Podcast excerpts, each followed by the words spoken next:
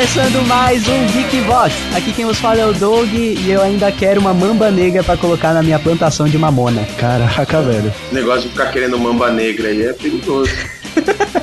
Beleza, galera? Aqui é o Dick e Menina Veneno, você tem um jeito sereno de ser. que ótimo. Fala galera, aqui é o Fábio Nani e seguindo os eventos cronológicos do último episódio, estou gravando esse Geekvox uma puta de uma ressaca, cara. Olha aí, tá envenenado. O organismo dele tá envenenado pelo álcool. Fala galera, aqui é o Rodrigo Maroto e cuidado com o piano, porque lá em cima sempre tem um copo de veneno. Nossa senhora, cara, que merda. Ah, tamo bem, cara, tamo bem hoje. Muito bem, geeks, estamos aqui reunidos para falar de um assunto muito venenoso. Vamos falar sobre venenos, venenos animais. Não, nós estamos aqui reunidos sábado de manhã. Não, cara. Ninguém precisa saber disso, velho. Precisa sim, cara, minha cabeça tá querendo saber disso. É isso aí, vamos falar sobre venenos, tanto naturais quanto os sintéticos, logo depois do feedback.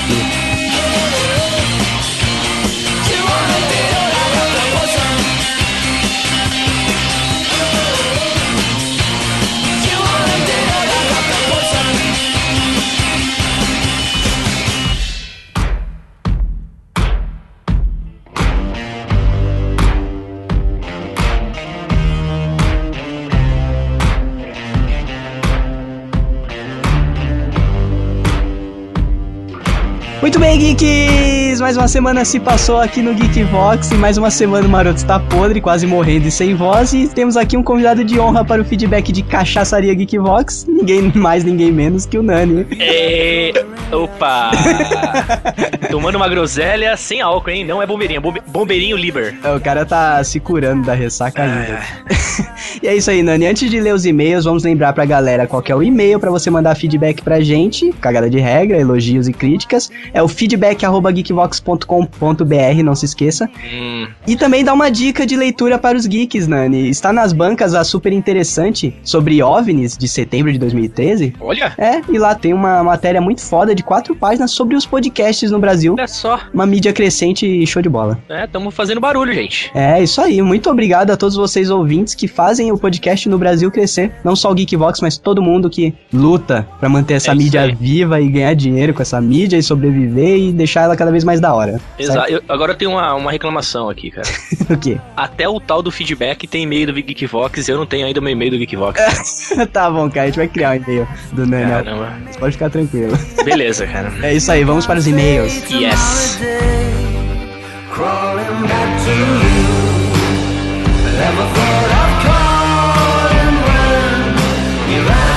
É, vamos lembrar os ouvintes aqui que eh, tem bastante e-mail, porque a galera gosta de contar as histórias de cachaça deles.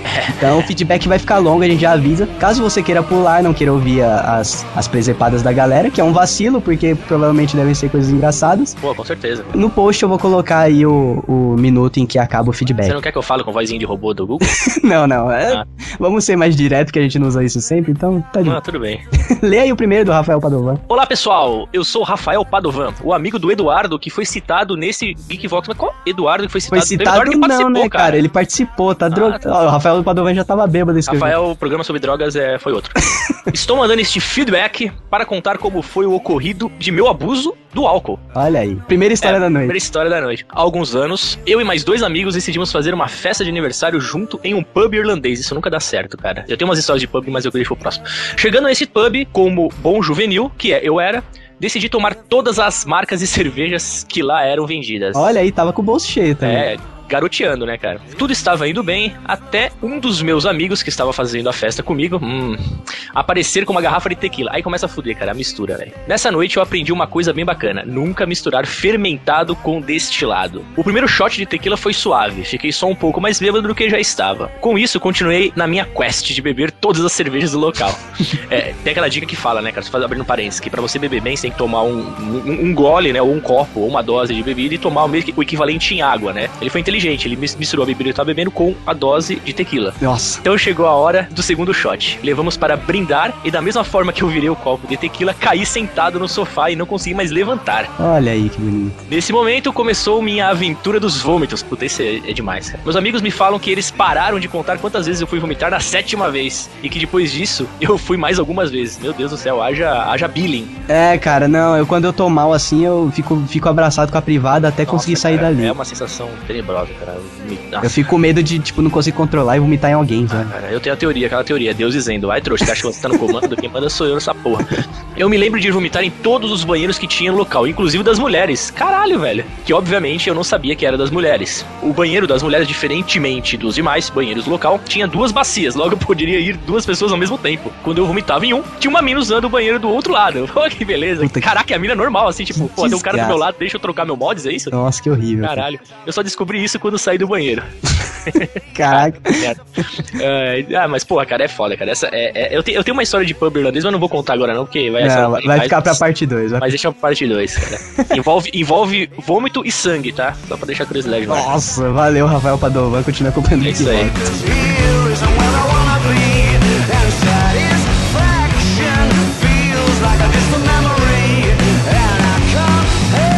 E aqui é do Rodrigo J, ou Rodrigo J, não sei como ele gosta de ser chamado. Ou, Jerônimo, cara. ou Rodrigo Gen- Jerônimo, porque se ele, se ele coloca J ponta é porque ele não gosta do Jerônimo. Tinha uma novela do SBT que chamava Jerônimo, lembra? Não, cara, eu não vejo novela. Porra. Fala Geeks, aqui é o Rodrigo Jerônimo de Pindamonhangaba SP. E por incrível que pareça, a história do Nani do primeiro porre com 4 anos deve ser mais comum do que aparenta. Pois aconteceu o mesmo comigo, olha aí, mais um cachaça. É. Era um churrasco de família em um domingo e eu tinha entre um e meio e dois anos, caralho. Caraca, que, que, que precisão, hein?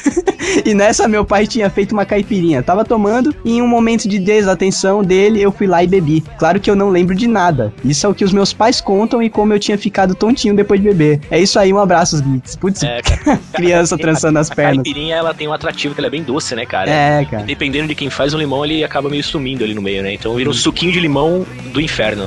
Do inferno. Valeu, Rodrigo J. Continua acompanhando.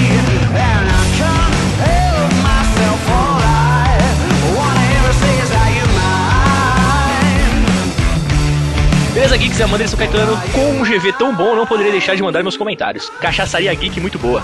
Ri demais o trabalho, tanto com as histórias de vocês, quanto lembrando de algumas minhas. Olha aí. Vou contar algumas para algumas para vocês, mas lembrando, quando eu falo uma amiga ou amigo, realmente são outras pessoas. Aham. É, exatamente a mesma tática que nós usamos no episódio. Final do ano passado, trabalhava ainda em uma empresa de cobrança, telemarketing, entre parênteses. É, tivemos um amigo secreto de bebida no trabalho. Porra, amigo secreto de bebida é muito foda, hein, cara? Eu nunca pensei nisso. Então, pode imaginar que tinha várias bebidas para todos os gostos, desde Big Apple, uh, Russa Cuervo, até Red Label. Pô, massa. Saímos umas 18 horas e fomos direto ao bar mais perto da empresa. Porra, mas precisava de um bar? Era só ficar lá. Não, é que no bar, no bar as pessoas se soltam mais, cara. No Mas ambiente será que o bar trabalho. deixava eles levarem todas as bebidas pra tomar lá, sentado na mesa? Ah, sim, geralmente deixa. tipo, piquenique de bêbado. Época de final de ano, assim, os bares ficam mais liberais. É, Todos é. os sentidos. Clima- é o clima de Natal. Exato. Viramos shots de tequila, uma amiga estava tão bêbada que saiu oferecendo Red Label para todo mundo no bar. Olha, eu tenho uma amiga que ofereceu outras coisas que eu tava muito bêbada, mas só pra ficar de boa. Até aí, tudo bem. O problema era que a garrafa estava vazia. Quando a pessoa aceitava tomar um shot, ela saia gritando, pegadinha! Nossa, que bosta, cara. Passando no meio do bar. um amigo arranjou briga com o mendigo. Puta, com o mendigo, velho. O que, que foi? Tava brigando pela aquela cachaçinha de bolinha, cara? Que inferno, que, que É. história maldita, cara. Meu chefe deu. Cara, foi com o chefe dela, cara, do PT. Caraca, perca total. E tivemos que carregar ela até a extração do metrô. Nossa, cara, carregar o chefe. É, eu consigo imaginar uma cena dessa comigo, não, cara. Ah. Não sei dizer que horas saímos daquele bar, mas o melhor foi chegar na segunda-feira e tirar sarro do pessoal que deu vexame. Nossa, Caraca, se você tirar sarro do seu chefe, game over. né? puta que pariu, né? Tem que fingir Será, que que, será que o chefe dela chegou bem, cara? Que deve ter ido, ido e voltado várias vezes na estação. Exato, cara, que conheceu a linha inteira três vezes. Além de já ter rido muito das fotos tiradas durante a noite. Teve o aniversário de um amigo, é uma outra história aqui, dando alt tab. Teve o aniversário de um amigo muito antigo meu que foi feito um churrasco no prédio dele para comemorar. comemorar. Duas coisas lembro de ter acontecido, depois de várias cervejas e uma garrafa de balalaia, cara. Pra que é balalaia, cara? Baba, balalaica. Balalaia que é o quê? Vodka? Deve ser vodka, né? Eu acho que é uma Nome vodka. russo, cara. Exato. É o nome de cachorro russo. Não, cara, é só laica. Ah, é laica, né? tá, tava ensinando cachorro russo a dançar. Baila lá, Leca. Baila, Leca. E mais três amigos resolvemos sair e roubar um cone desses de sinalização para dar de presente. Ainda não tem ideia do motivo. E no final da festa descobrimos que alguém, que até hoje não foi descoberto, cagou no chuveiro. Puta que pariu, cara. É foda, é o bêbado nojento, cara. Isso mesmo, alguém fez suas necessidades no box do chuveiro e depois ainda jogou Coca-Cola em cima. Meu Deus, cara. Tudo bem que a Coca-Cola tem componentes que ferrugem e tudo mais, mas limpar a bosta de banheiro eu não sei se serve. Eu, como boa amiga e que dependia da carona para chegar em casa, tive que ficar para ajudar a limpar aquela situação. Ah, não, cara. Com mangueira. O que, que vocês Ah, fizeram? cara, puta que pariu, cara. É, é que eu falo, cara. Quando falam que cu de bêbado não tem dono, não é sim- simplesmente no sentido sexual da coisa, cara. Pode ser no sentido, sei lá, fisiológico Que também. nojo, velho. Nunca mais a mãe dele deixou comemorarmos o aniversário dele no prédio que eles moravam, Por cara. que será? A, a mãe tinha acei- aceitado, né, cara? Coitado. Tenho mais algumas histórias, mas como o e-mail já está muito grande, vou deixar para a parte 2. Ah. o e-mail no feedback do próximo programa. Muito bom, valeu, Amanda. Puta que pariu, Demais, cara. Que inferno. Que... Nossa, cara. próximo e-mail. the shade right to land road. Olá, brother do GV, aqui é o jovem LP, para fins de não identificação, já que sou menor. Tá bom, A cara. polícia, a polícia. Faz de conta que ninguém te conhece. Eu nunca dei PT em minha breve existência, mas já passei muitos perrengues com os amigos que não sabem parar. Um deles foi em uma festa que não poderia levar bebida e lá dentro era muito caro. Chegaram com uma garrafa de Ascov, uma balalaica, olha aí que não é tão. Cara, velho, eu vou te falar, cara. é- essas vodkas devem ser aquelas vodkas de garrafa de plástico. né, Exato, faz clac-clac quando você aperta, tá ligado? E umas cervejas para cinco pessoas. Caraca. Umas cervejas para cinco pessoas. Qualquer coisa. Em resumo, 30 minutos depois estavam misturando balalaica na cerveja pra ficar da hora. Vodka com cerveja, ok, Nossa, cara. cara, é a fase que você bebe pra cair mesmo, né, É, cara? não- Tá ca- cagando pra degustar a bebida, né, E cara? foi o Pô, que eles fizeram, ó. Não passou mais É. 10 minutos antes que 3 dos 5 começassem a vomitar. Depois de serem barrados na porta porque estavam alterados. Imagina. E comprarem mais uma garrafa de selvagem pra tomar na calçada. Cara, juro por Deus, cara, essa, essa orgia é, etílica que vocês tiveram custou o quê? 7 reais, né? Exato. Nesse momento eu já tava pra lá de Bagdá e não lembro mais. Resultado disso, dos 5. iPhone quebrado, bilhete único sumido, chave, chave torta, dedo fraturado, daí aqui. Chegar em, em amiga lésbica com duas Dois asteriscos. com dois asteriscos, chegar em amiga de infância, dois asteriscos, conversar com o diretor da escola, um, um asterisco, perguntar por que ele não assumia que era gay, um Nossa, asterisco. Dois asteriscos é relatos das vítimas e um asterisco é relato de terceiro. É, foi bem, foi bem, no final foi bem didático. Puta que pariu, cara. Valeu, ele. Cara, na boa, cara. Só o iPhone quebrado eu já pagava, que um mês dessa balada de vocês é, todos os dias, cara. todos os dias bebendo, cara. Puta que pariu. Nossa, cara. E o dedo fraturado que provavelmente foi enfiando no toma de alguém. É, isso que eu ia falar, porque pe- pela lista de sinistros, até que tá. Até que foi bem light, cara. Podia ser coisa bem pior, cara. Valeu, LP. É Isso aí, cara. E ó, espera, espera ser maior de idade pra beber, cara. Se beber menor de idade assim é foda, cara. É, é complicado, a gente sabe. Eu, eu passei por isso já e eu sofro as consequências até hoje, mas vamos lá.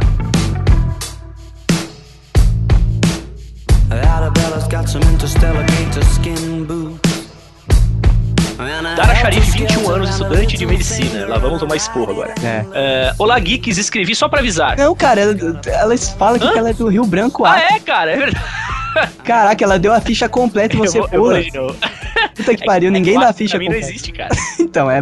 Passei batido, mas vamos lá. É, Dara Sharif, 21 anos, estudante de medicina, Rio Branco, Acre. Olha aí. Olá, geeks, escrevi só para avisar. No Acre, baixe o Nerdcast e o Geekvox pelo feed. Parem de sacanear meu condado. Risos. Adoraria ouvir um Geekvox sobre vestibular, ó. Boa pedida, hein? Abraço. É, Pô, cara, meu vestibular foi tão idiota, cara. É, al- alguém deve ter história boa sobre isso. é, eu tenho. Não, não, não tem história. Não, eu não sei, cara. Eu, Valeu, cara. Ó, o- esse e-mail só serviu pra dizer que existe o Acre de verdade, não é? Verdade.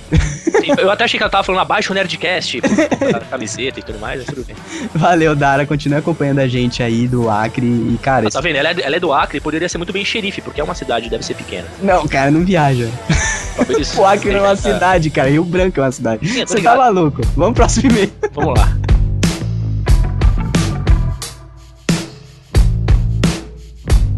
Arabella's got a seven seas head.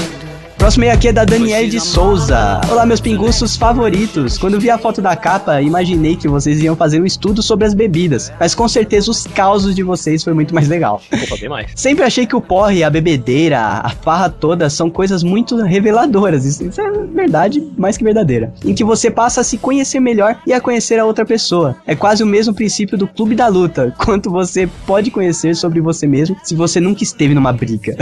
É, exatamente. Logo, quem nunca enfiou o pé na jaca precisa percorrer um longo caminho, exato. Não sou alcoólatra, mas fiz as minhas besteiras. A maior delas foi em uma festa em meados de 98. Aqui em Opa. Fortaleza, na época, a galera gostava de misturar bebidas com lança-perfume. Ah, Puta que pariu, cara. Aggressive, né? Coisa agressiva, cara.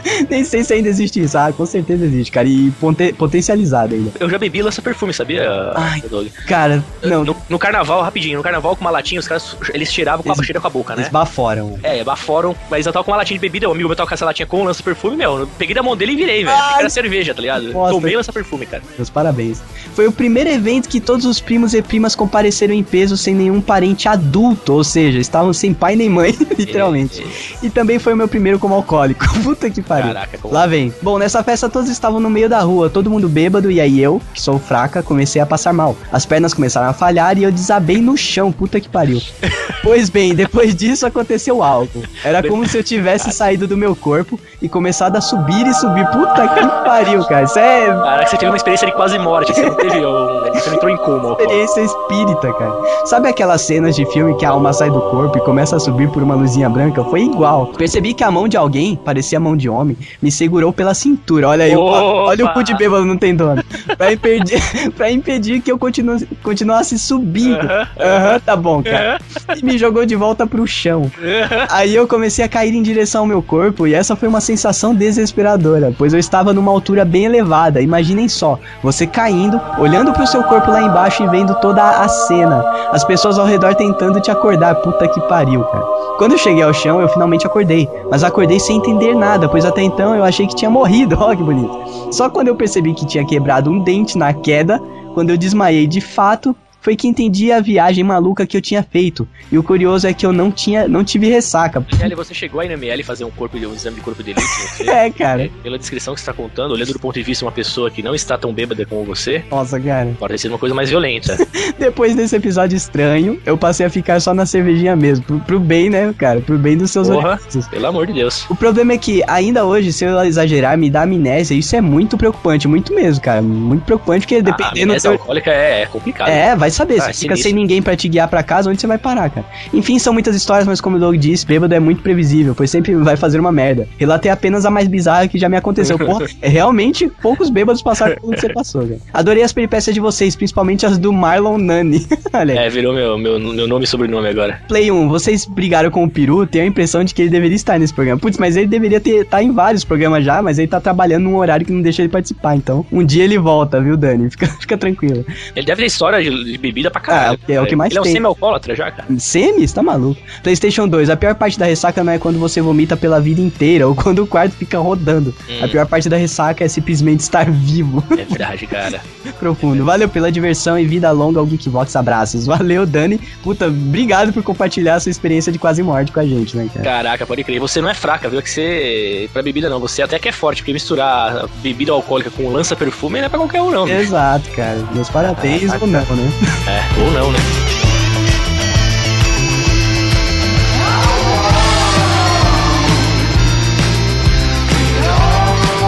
Saudações, pessoas geeks. David César, após esquecer de mandar um feedback, voltando a coroá-los como o melhor podcast. Olha aí. Pois então, fora a babada de ovo, eis meu feedback sobre os GVs 81 e 82. Board Game Card Games. Caras, o que é isso? Sou mais um dos que se contentavam com RPG, War e Banco Imobiliário, já que quebra-cabeça não conta.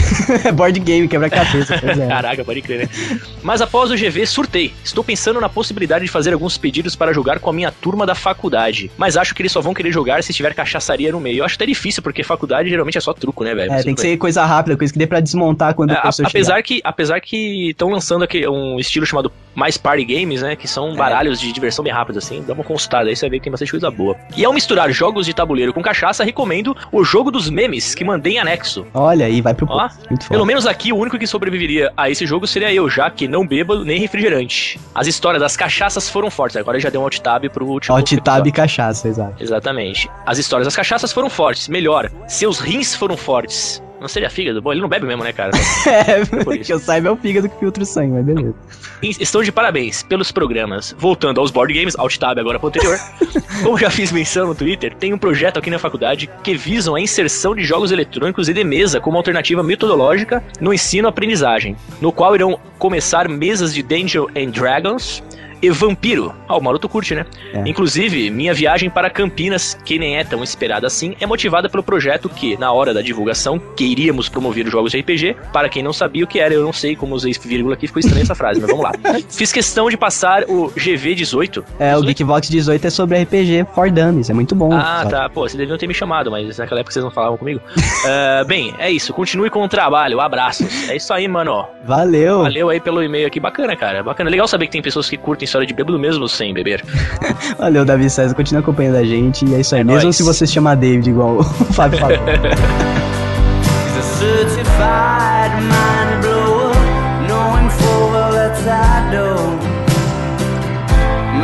Agora é um e-mail muito foda da Juliana. A gente vai ler inteiro porque história de bêbado tem que ser respeitado. Vamos lá. Tem, tem que ser, cara. É quase um plus a mais, assim, é quase um complemento do Geekbox. Pegaria até uma dose de uísque agora. Olá meninos, tudo bem? Eu me chamo Juliana, tenho 26 anos e moro em Floripa desde os 18. Deve ter gatinha, hein? É, Florianópolis só tem gatinha. Pô. Quando me mudei do sul de Minas Gerais e descobri que beber até cair e vomitar sempre não era normal. Olha aí, ela é uma mineira que foi pro sul, muito bom. Caraca, velho. Eu tô. Mande fotos. Não tenho orgulho em dizer, mas foi um pouco precoce nessa vida, olha aí. Aos 14 eu era uma piriguete de marca maior. Tô falando, velho. Mande fotos. Aos- Entra no grupo dos Geekboxes no Facebook. Isso, fala assim: Oi, eu sou a Juliana. Vai aí, e aí espera. Aí, aí a torrente de merda vai cair na sua cabeça. Aguarde. Vai ser chamada de fake. Aos finais de semana ia com mais três ou quatro amigas, de mini saia, salto alto e maquiagem, no boteco mais copo sujo da cidade pechinchava Por favor, pinga. mande fotos. Sim, era algo como, ah, se a dose é 70 centavos, por um real você enche o copo, nossa senhora. E por dois, você enche a garrafa de 600ml. Caraca, por três então, meu Deus, cara. sabe Caraca, e isso é em Minas, hein? E nada de 51 ou velho barreiro, meu estômago mineiro rejeitava cachaça industrial. É, Sempre falar. a boa e velha pinga da outra, aquela artesanal escondida embaixo do balcão. Nossa. Eu lembro que com 5 reais saímos do boteco com bebida, refri, água, limão e o troco em pirulitos. Puta que pariu. Opa. Hoje em dia eu revejo a cena e percebo que na real o dono do boteco deveria ficar completamente transtornado com a pouca quantidade de roupa e a grande quantidade de bebida. Não conseguia pensar direito e levava o maior preju. Puta que pariu. Eu fui ao delírio quando descobri que mais alguém sabe o que é farmácia, olha aí. Aí, ó. Temos muitas coisas em comum, hein? Puta que pariu. Minha definição pessoal dessa iguaria é a seguinte: você encontra o boteco mais pestilento possível e antes de pedir, não sei por que alguém faria isso, você dá uma olhada se o estabelecimento em questão guarda os desinfetantes embaixo do balcão. Porque se estiver em cima, meu amigo vai junto É, isso é um cuidado a ser tomado. fazer farmácia de desinfetante. Só, só um olhar profissional repara nesses detalhes. Fiquei nessa vida até os 18, quando me mudei sozinha pra Floripa e aqui o resto do meu bom senso me avisou que poderiam acontecer coisas piores do que tomar glicose. Certeza, mudar mais sozinha, né, cara? E com pouca roupa. É, hoje sou uma mocinha bem comportada, não bebo quase mais nada e tenho pavor e aglomerações de gente e adoro ficar na minha casa curtindo algo mais natural, chá verde, claro. aham. Aham. Riponga, viu? Riponga. Nunca gostei de, de cerveja e quando bebi era pra ficar bêbada, justo. Pra ficar boa você toma remédio. Eu Ela, acho, já era, ela já era boa pela descrição dela aí. eu acho que foi uma fase muito boa e muito divertida que pra minha sorte a maior sequela que ficou foi eu ter ânsia quando sinto o cheiro de álcool pra limpar alguma coisa. Ah, traumatizou legal, né, cara? É, então, pô, mas se divertir é o que importa. Na época da facu, que eu via marmanjo caído de bêbado, eu agradecia por ter sido idiota quando tinha idade pra fazer idiotice. Olha aí, muito, muito É. boa a sua, a sua repercussão. Pra mim, foi, foi uma fase que passou e deixou muita história boa. Me faz rir por dentro quando eu digo que não bebo, não gosto de balada e alguém me tira pra careta e certinha. Eu só concordo, é tipo aquele demônio que dá uma risadinha, né? Pode crer. Mal sabe vocês. PlayStation, adoraria contar ótimas histórias, mas vai ficar chato e longo. Beijos. Puta, se essa é, é uma história só, imagino que ela não tem Ah, a gente de repente até convida ela pro próximo programa, cara. Aí com, com o Cam aberto. com essa história é com quem aberto. Puta que pariu. Valeu aí, ô Juliana de Floripa. Meus parabéns por ter sobrevivido. E mande fotos.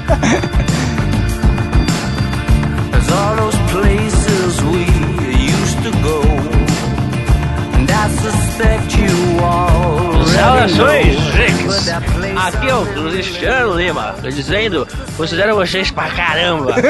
Cara, pode esquecer, né? A gente esqueceu de falar dos bêbados e começa a amar todo mundo. Ah, eu de final de semana que eu não chamo você e falo que eu gosto pra caralho de você, ou quem quer que É, seja, porque tá- bêbado. Poxa, o pessoal é forte nas manguaças e as histórias são incríveis. Me lembrando que as histórias de bebedeira são as melhores. Obviamente, tem uma dúzia dessas que gostaria de dividir com vocês, mas como um e-mail barra livro desse tamanho não seria bem quisto aqui, então relatarei um caso que ninguém comentou no programa. Olha aí, pra essa galera que tá mandando feedback e tá lá no grupo dos Geek Voxes, fica a dica, posta a sua história lá, cara, que a gente vai se, se acabar, velho. Mas isso é verdade, cara. Posta as histórias de bêbado que não deu pra vir no feedback lá no grupo, que é pra isso que serve o grupo, cara. Vai Ah, não é pra postar coisa de sacanagem? Não, não, você você que tá, tá deslocado. Ah, bom, inicialmente sofro facilmente de um estado autodiagnosticado como amnésia alcoólica em suma. Em suma é vírgula antes, que eu esqueci de falar. É, quando bebo uma certa quantidade de álcool, minha memória é apagada até a manhã seguinte. Olha Ou aí. seja, existem lapsos na minha vida que desconheço. E só posso acreditar nas histórias dos outros. É, tem lapsos e pregas que você desconhece. tá? É, exatamente. Então, relatos como: Você não lembra? Pena, foi tão bom. Caraca, esse, esse comentário é complicado. É, porque você não sabe o que aconteceu. É. Cara, tu parecia um chafariz de vômito. Essa é foda. É, e daí, eu te arrastei até aqui. Nossa, que inferno, cara. Fazem sentido para mim e sem dúvida, esse é um ótimo papo constrangedor de bar quando os lembrantes estão presentes. Puta, é foda, é absurdo, cara. Você tá lá começando uma segunda noite bebedeira, os caras falam, pô, ontem, Nossa, sei lá, eu fiz isso, ou fizeram isso com você. Puta, é foda, né, cara? exato. Ah, hoje era isso. Abraços e até. PlayStation One. É só PlayStation esse. Maroto, me chamar de Jon Snow, além da muralha? Se foi um jabá do incrível jogo elaborado pelo Guilherme Pisse, ok, mas minha esposa disse que tenho semelhanças com o Kit Harington. Desde o começo da série. Quem que é o Kit Harington? Eu acho que é o cara que faz Jon Snow mesmo. Ah, é? É. Ah. Eu acho, me corrija se estiver errado lá no grupo dos Kickboxers. Mas eu colocaria que no caso da foto do Facebook, é mérito, é do, o mérito é do fotógrafo semi-profissional, que é o meu filho de 3 anos. Mas você tá maluco, cara? Não, ele tá falando dele mesmo. Para de viajar, né? é ele aqui, ó. Ele falou aqui, ó. Ah, tá. Não, não tá valendo. animal. Tá os dois bêbados, né? Valeu, Cristiano. Desculpe por estarmos bêbados lendo seu e-mail. Bêbado de groselha. Vamos pro próximo e-mail.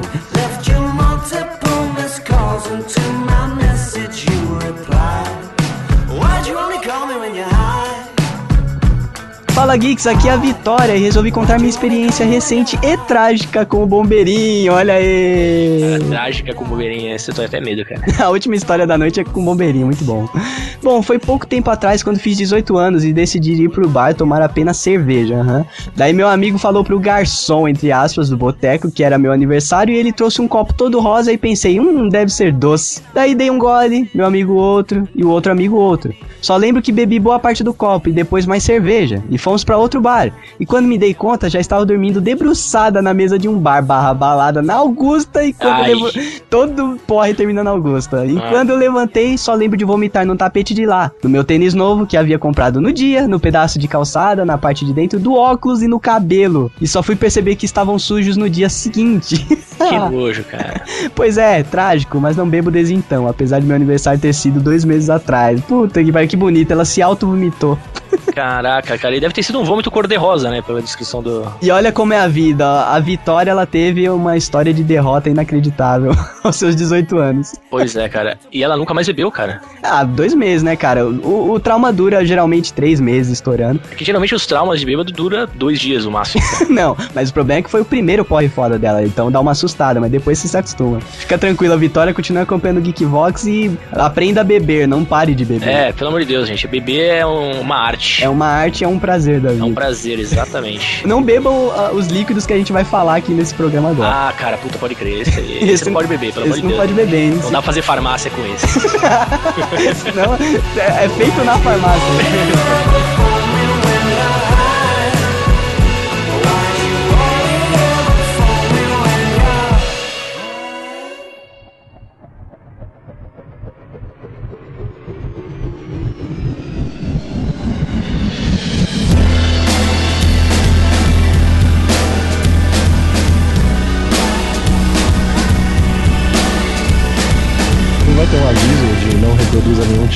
A gente não vai ensinar nada, cara. Ah, mas a gente tá dando a ideia de que existe. Se o cara corre atrás e faz, e depois Porra, mas- fala, não, Geekvox, Assassin's Creed, o menino. Menino, Ele- eles ouviam esse tal de podcast. Daí o, o, o Rezende com um CDzinho na mão. tá? Isso aqui, encontrado no quarto do menino. Não, pô, tá tudo no Google. Não, é processo encontra Google. o, o grupo do Geekvox e vai achar que é, é tudo pedófilo, estuprador e fake, né? É, e, e, e envenenar. Apenas é, conversar sobre armas químicas. É, não ma- ninguém a fazer essa porra. Maroto tá maluco, tá, tá maluco. acho- Sair espirrando na cara de todo mundo do segundo a momento.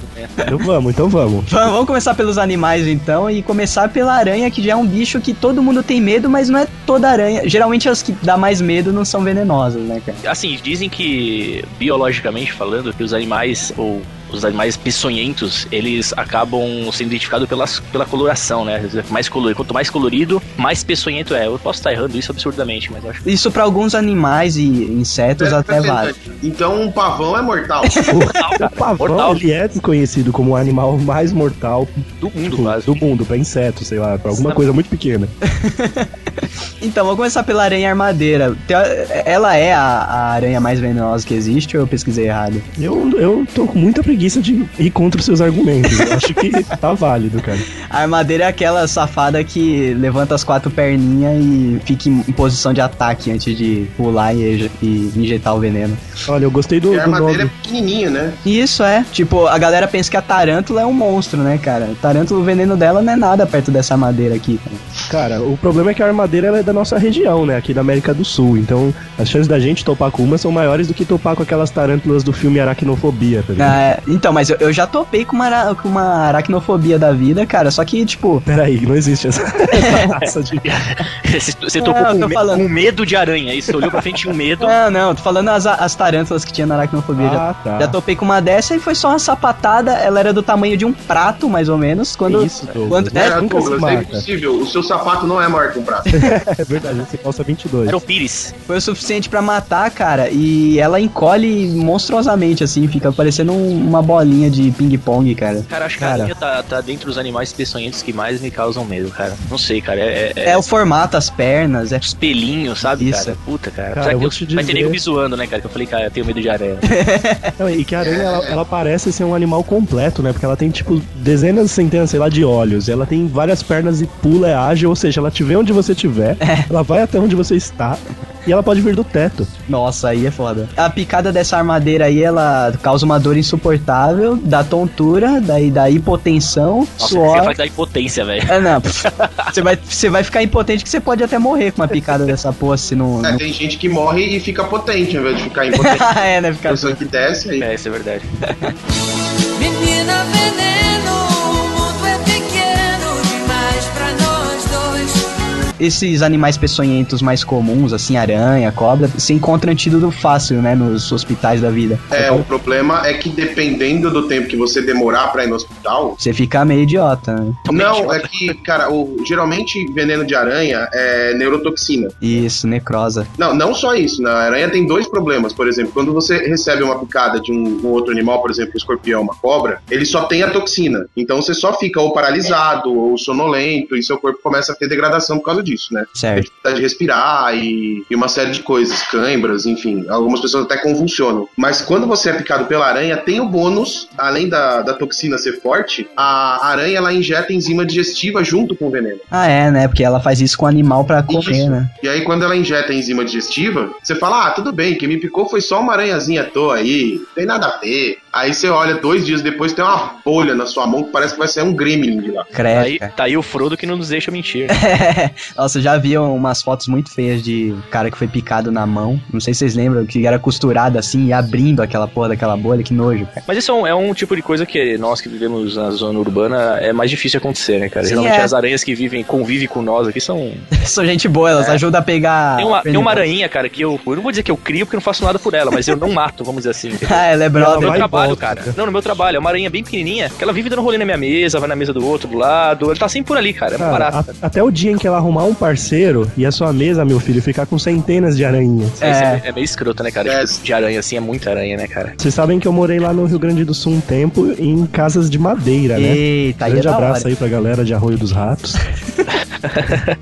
E cara, lá, meu, nessa casa de madeira que eu morei, era uma casa que, tipo, a casa era grande e tal, toda de madeira, não tinha luz elétrica, não sei por qual motivo, mas na época, você- se você tem 7 anos, você não pergunta, você apenas mora.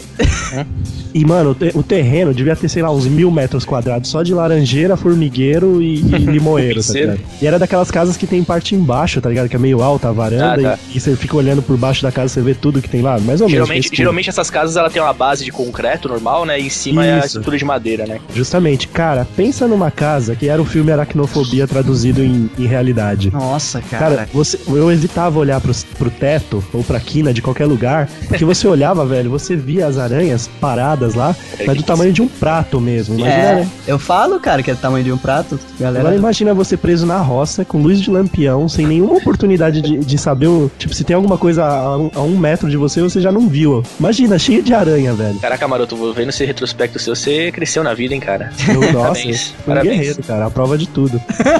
Me juro. esses animais peçonhentos, eles aparecem mais em lugares inóspitos assim, né? A gente é, aqui na, na Cidade Grande não tem muito contato. É, você mas- sabe, que, você sabe que hoje em dia é complicado, mas, por exemplo, na minha infância, que não faz tanto tempo assim, apesar das pessoas acharem que eu sou muito velho, mas a gente tinha muito é, terreno baldio, cara. É, sim. Lugares, né? Então eu fui de brincar muito terreno baldio, assim, sabe? Com a molecada e tal. Na época eu troca-troca e tudo mais. E aí, e aí cara, eu, a gente tinha contato com, com esses bichos, sabe? Tipo, não, não, não peçonhentos assim ao extremo, mas, por exemplo, aranha, escorpião. Era uma- cobra não, mas tipo assim, aranha e escorpião era uma parada meio comum de encontrar, né, cara? Lacraia Esse- também era. Lacraia, é verdade. A craia era foda. Menina veneno,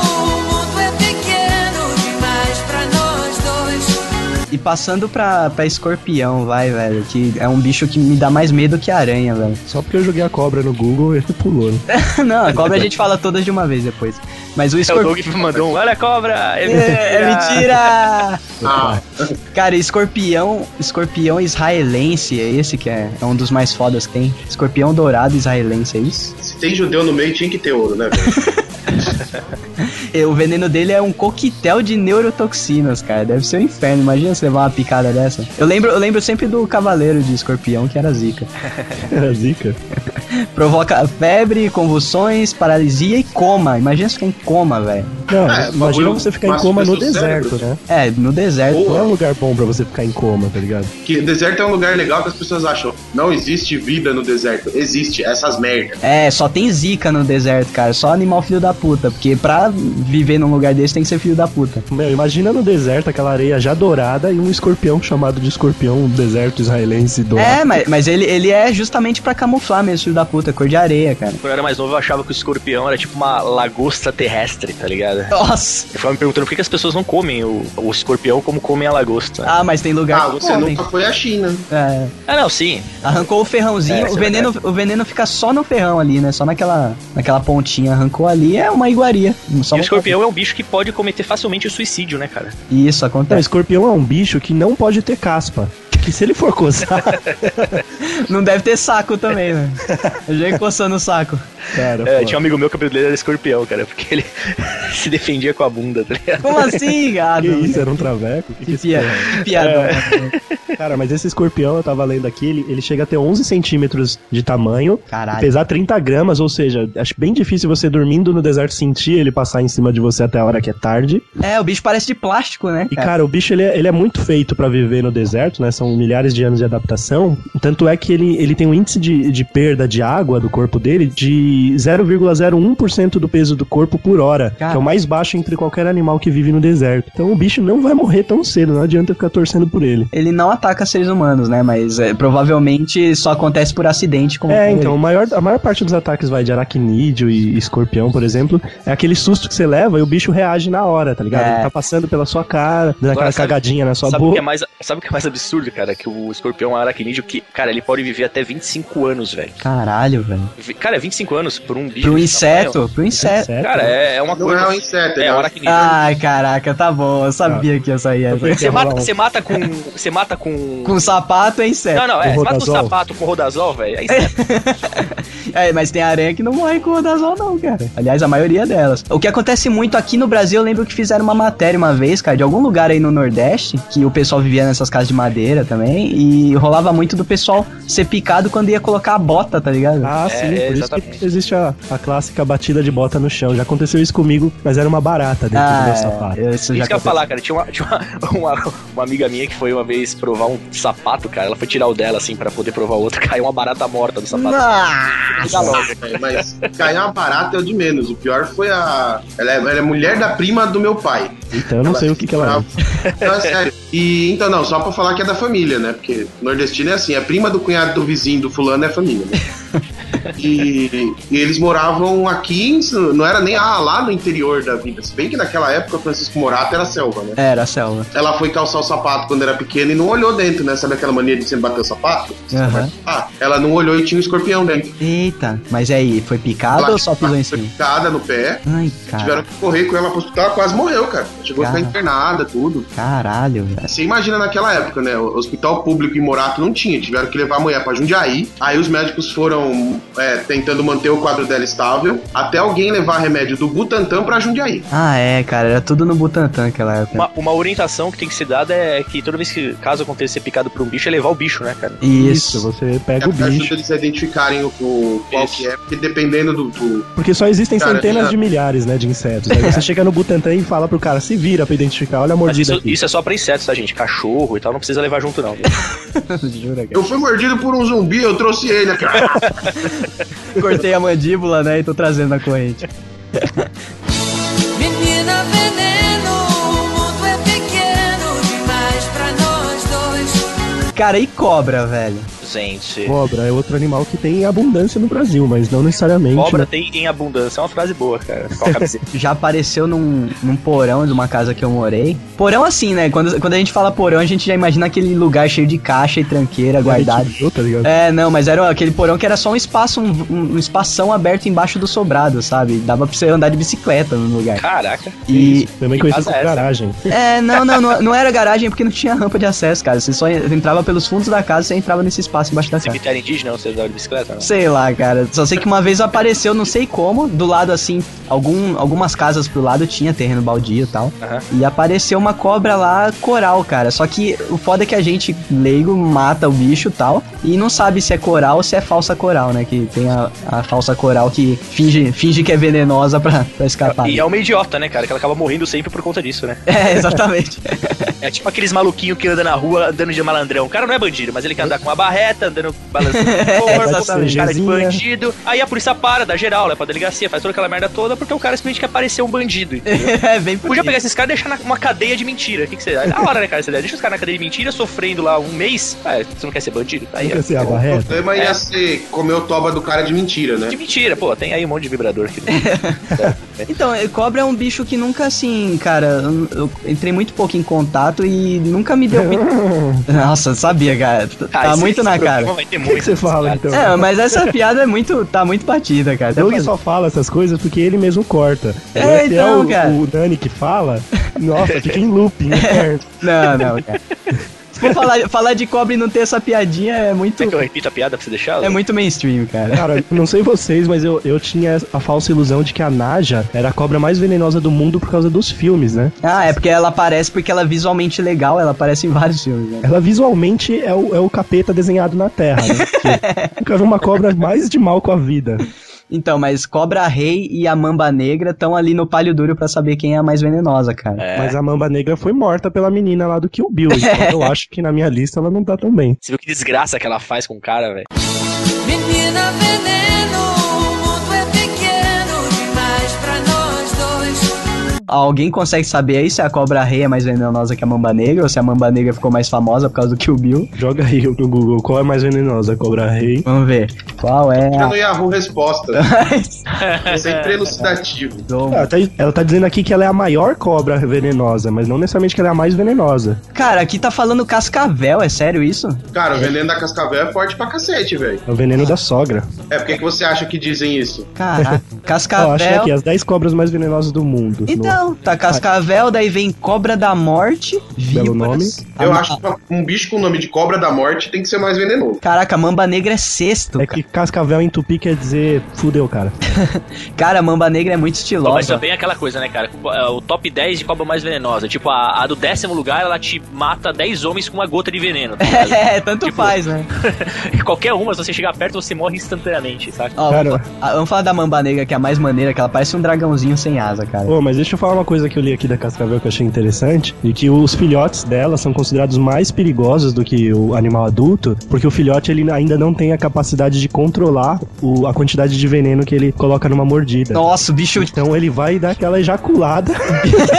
ele é, ejacula o veneno, né? O o que me deixa mais, o que me chamou mais atenção nesse post aí, que são lendo as 10 cobras mais venenosas do mundo, é que ele é todo sinistro, assim. Aí no final, assim, a autora é Natasha Romanzotti, tem 23 anos, é jornalista, apaixonada por futebol e corintiana, e livro de suspenses, viciadas em séries e doces e escritoras nas horas vagas. Tipo, Nossa, a mina toda é verdade. meiguinha, tá ligado? Gatinha, assim, Deve mó ser- post sinistro, Mas deve ser pior. Deve Tem ser o Twitter pior. dela aqui. provavelmente. Cara, a mamba negra, ó, a- o legal dela, ela é encontrada no continente africano. Mas o legal dela é a precisão mortal no ataque, olha aí. Ataque Mamba afrodescendente. Mas olha, eu vou te falar que é o seguinte, cara, essa boca dela preta aqui é muito sinistra, hein? Isso, muito. Caraca, eu, eu, eu vou até editar esse post aqui e vou colocar esse em primeiro lugar, cara, porque realmente ele é muito mais sinistro que os outros. Vou editar esse post, tá bom, cara.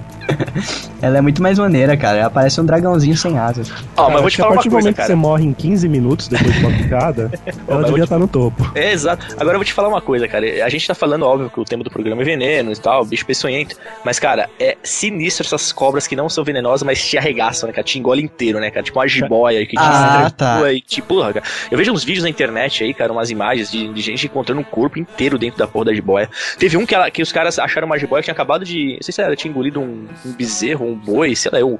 Porra que ela tinha comido, nego começou a atiçar, atiçar, atiçar. Como ela tá com aquele bicho enorme dentro dela, ela, tem- ela demora dias parada pra fazer a digestão do bicho. Aham. E tipo, ela ficou tão, tão nervosa que ela tinha que fazer o que? Ela teve que regurgitar, ou seja, vomitar o bicho Isso, pra poder fugir. escapar, tá ligado? Isso. Porque ela não conseguia escapar. Cara, assim, fiquei com uma puta raiva dos, dos imbecis fazendo isso, né, cara? Mas, cara, é sinistro o vídeo, cara. Inclusive, pode até pôr o link aí embaixo. Se você achar, coloca, cara.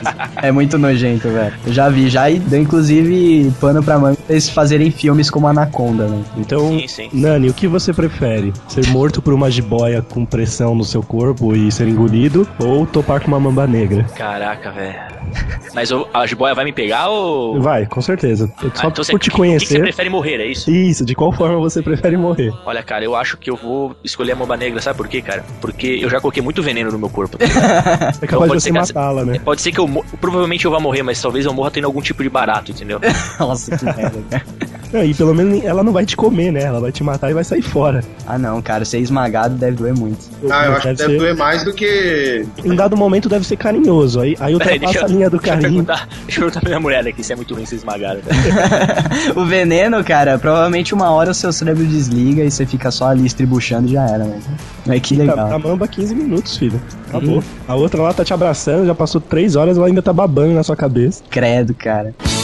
Menina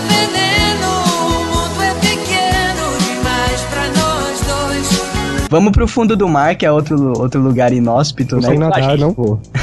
Vamos, o Aquaman te ajuda, vamos lá. O outro lugar inóspito que também, como sempre, tem que ter os bichos venenosos, né, cara? E aqui, na minha pesquisa, eu achei o peixe pedra. Será que ele é venenoso por, por causa daquela galera que fica fumando ele lá no centro? É o The Walking Dead. Por que, Jesus? E por que, que ele pulou de novo se eu tava com a tela do polvo de anéis azuis aberto? Perceberam que Mas ele tá esse fazendo também é marítimo. É, tudo do marítimo. Não, mas cara. ele tá pulando a ordem, esse cuzão. Agora Ai, tem que cara. pesquisar o peixe pedra. O cara pesquisa durante o programa e a culpa é minha. assim, porra.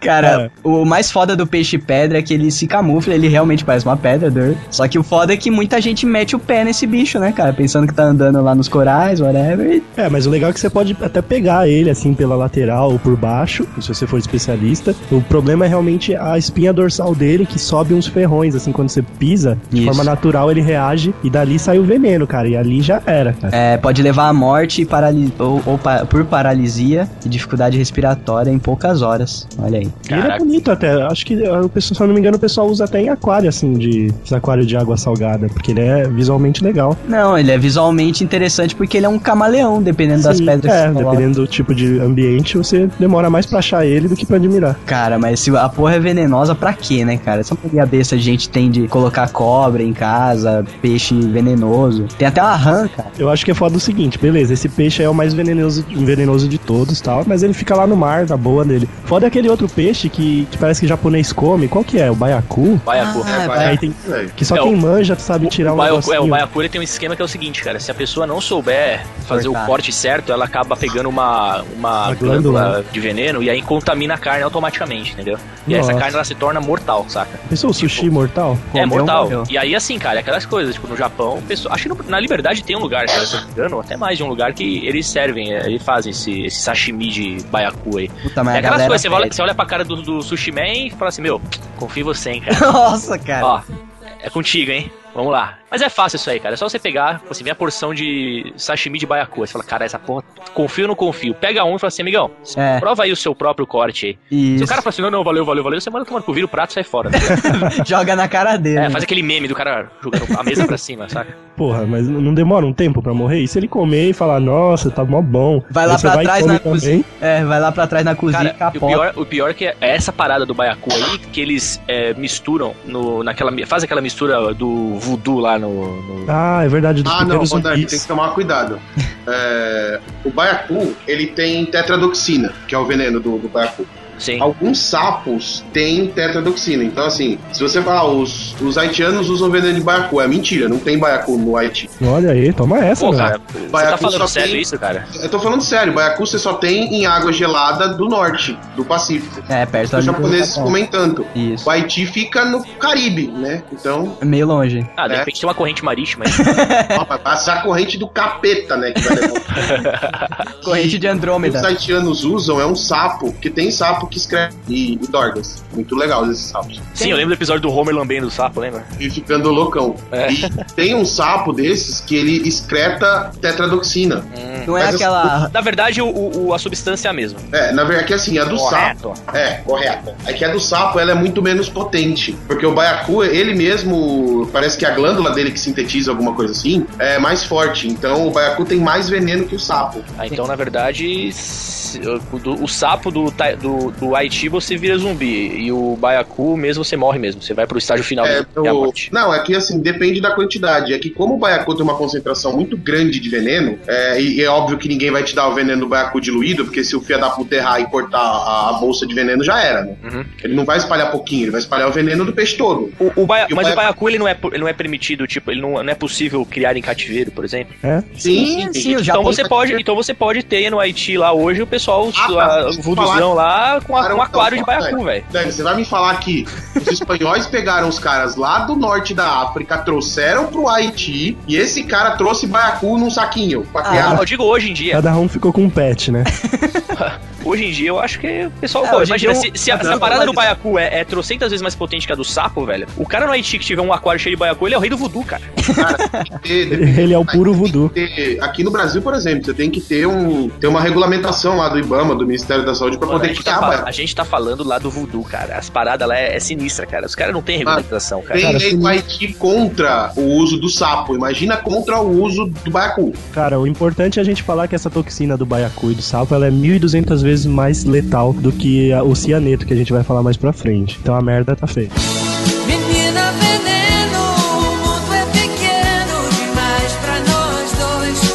Tava pesquisando aqui, vocês falaram de sapo, eu achei a rã flecha venenosa. Puta, esse sapo. Caraca, parece nome de herói, cara. E ela parece um super-herói, inclusive, porque ela é vermelha e os membros dela são roxos, então é bem cafona, igual a roupa de super-herói. Cara, e ela carrega do- o veneno suficiente pra matar 2.200 pessoas, velho. O bicho é um saquinho de veneno, essa porra dessa rã. Mas é o. Então, voltando às tetradoxinas e, e veneno de sapo, já que você entrou no. No sapo? Pois, é, esses sapos, eles secretam geralmente neurotoxina, porque no final das contas a tetradoxina é isso, né? Uhum. E ela causa parada cardiorrespiratória. Na verdade, ela causa espasmo. É, Então, o, você- de sempre, causa o de sempre.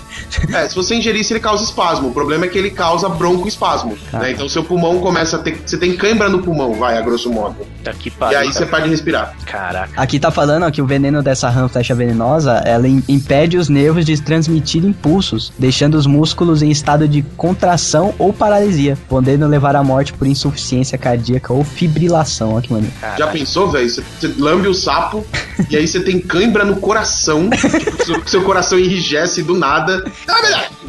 Credo, cara. E os índios brasileiros usavam muitos. Aqui no. Brasil tem sapinhos venenosos, né? na Sim, é, é, aliás, esse nome, rã flecha venenosa, é porque eles usavam o veneno desse sapo na ponta das flechas, realmente. Ah, não sabia. É isso mesmo. Hein, será que eles vão pegar essa rã e falar assim, pô, qual que é o nome dessa rã aqui? Eu falo assim, é, essa aí é a rã flecha venenosa. Eu falo, porra, isso- então quer dizer que se a gente passar flecha, ela fica venenosa? Assim? Aí, Não, beleza. não. É que antigamente eles amarravam na ponta da flecha a, a viva e torciam pra que ela mordesse a pessoa que fosse atingida. Na verdade, maroto, era como se fosse um é, gás lacrimogênio, sabe? Eles colocavam, eles jogavam o sapo na outra tribo assim, ó, pega! Isso- isso- não! Esse esquema de passar veneno de, de rã, aí, de sapo, de flecha pelos indígenas, indígenas é muito comum hoje, ainda hoje, né? Na Amazônia, cara, pra matar macaco, pra eles comerem. Olha aí. Cara, eu acho Eles- injusto eu já matar vi. macaco desse. Eu também acho, cara, mas eles fazem direto, cara. Macaco prego, se eu não me engano. Que é o- Injusto, que injusto, cara. Os caras vivem na selva, velho. Cara, eu acho, Ó, eu lembrando acho que se você acessar o site do McDonald's, o delivery vai até a Amazônia. Eu vou te falar, eu vou te falar uma coisa, cara. Eu, eu perco, eu perco meu respeito por um índio pra matar macaco ou qualquer outro tipo de, de ação que eles façam, natural da, da cultura deles, a partir do momento que ele está vestindo um short da Adidas. Ah, não. É, aí Nesse sim. momento eu falo assim, velho, se o cara tá usando um short da Adidas, ele pode ir Não. no açougue e comprar a carne, tá ligado? Mas- ele não, pode mas- fazer um churrasquinho ali, mimi ali no Ô, ô churrasco. Nandi, peraí, então você vai falar também que não confia em cigano que não mora em carroça. Com certeza, cara. Quando eu vejo um cigano dentro daquele corcel velho, naquelas pontes da marginal, velho, eu falo, não, esquece, Ah, isso é é, realmente, isso daí, isso aí é verdade, tem que ser roots, velho. Também, É, abaixo os O índios. único, o único Ó, índio que pode matar macaco é o que anda de tanguinha de, de Que folha de tampinha, bananeira. cara, anda de pica a mostra, cara. E as índias com as tetas flácidas no, ombro, no, no joelho, cara. Aí, é, Amarrado em volta do pescoço. tipo isso, cara. Mas vocês têm uma visão muito errada das coisas. Ah, mas é legal. pessoal que é assim, só agora no episódio 83 você descobriu que a gente tem uma visão muito errada. É, só uma observação pessoal: se vocês estiverem presos na, no- na mata e falarem, nossa, encontrei um sapo flecha, eu vou caçar um macaco com o veneno dele. E aí você improvisa um. Porque as pessoas sabem improvisar um arco hoje em dia, isso é super Tudo que o normal. Vox faria, ele pensa. Você improvisa um arco, improvisa flechas, esfrega a flecha nas costas do sapo, atira no macaco, come o macaco e morre. Pô, então qual é o Tá? truque? Você tem que pegar de raspão o diluir a macaco? merda do veneno pra poder caçar o macaco. Eles não esfregam a flecha no sapo e enfia no macaco, entendeu? Não, eles fazem o preparativo lá, né? O guento deles de veneno. Ah, Não, mas é que se não explicar, os burros vão achar que é assim. Essa galera, essa galera do Amazonas que ouve o Geekvox, né, O cara? truque é acertar o macaco com a flecha e gritar pro macaco mentir, blefar. Olha, estava com, com a- o veneno do, do, do sapo flecha. Aí o macaco vai desmaiar e estará Ou limpo. mais, ou mais agressivo ainda, falar assim, eu acertei você com uma flecha e não acertar ele e ele acreditar e morrer. Não, cara, nesse caso, se você estiver falando desse jeito com o macaco, provavelmente o macaco é mais inteligente que você. Vai dar o dedo do meio e sair fora. Cara, e pra você tá tipo, pirado sério, fal- Falando do macaco e não do zubumafu. E pra você tá pirado falando com o macaco, é que provavelmente você tá sentado em cima de uma flecha e o piloto já tá em você.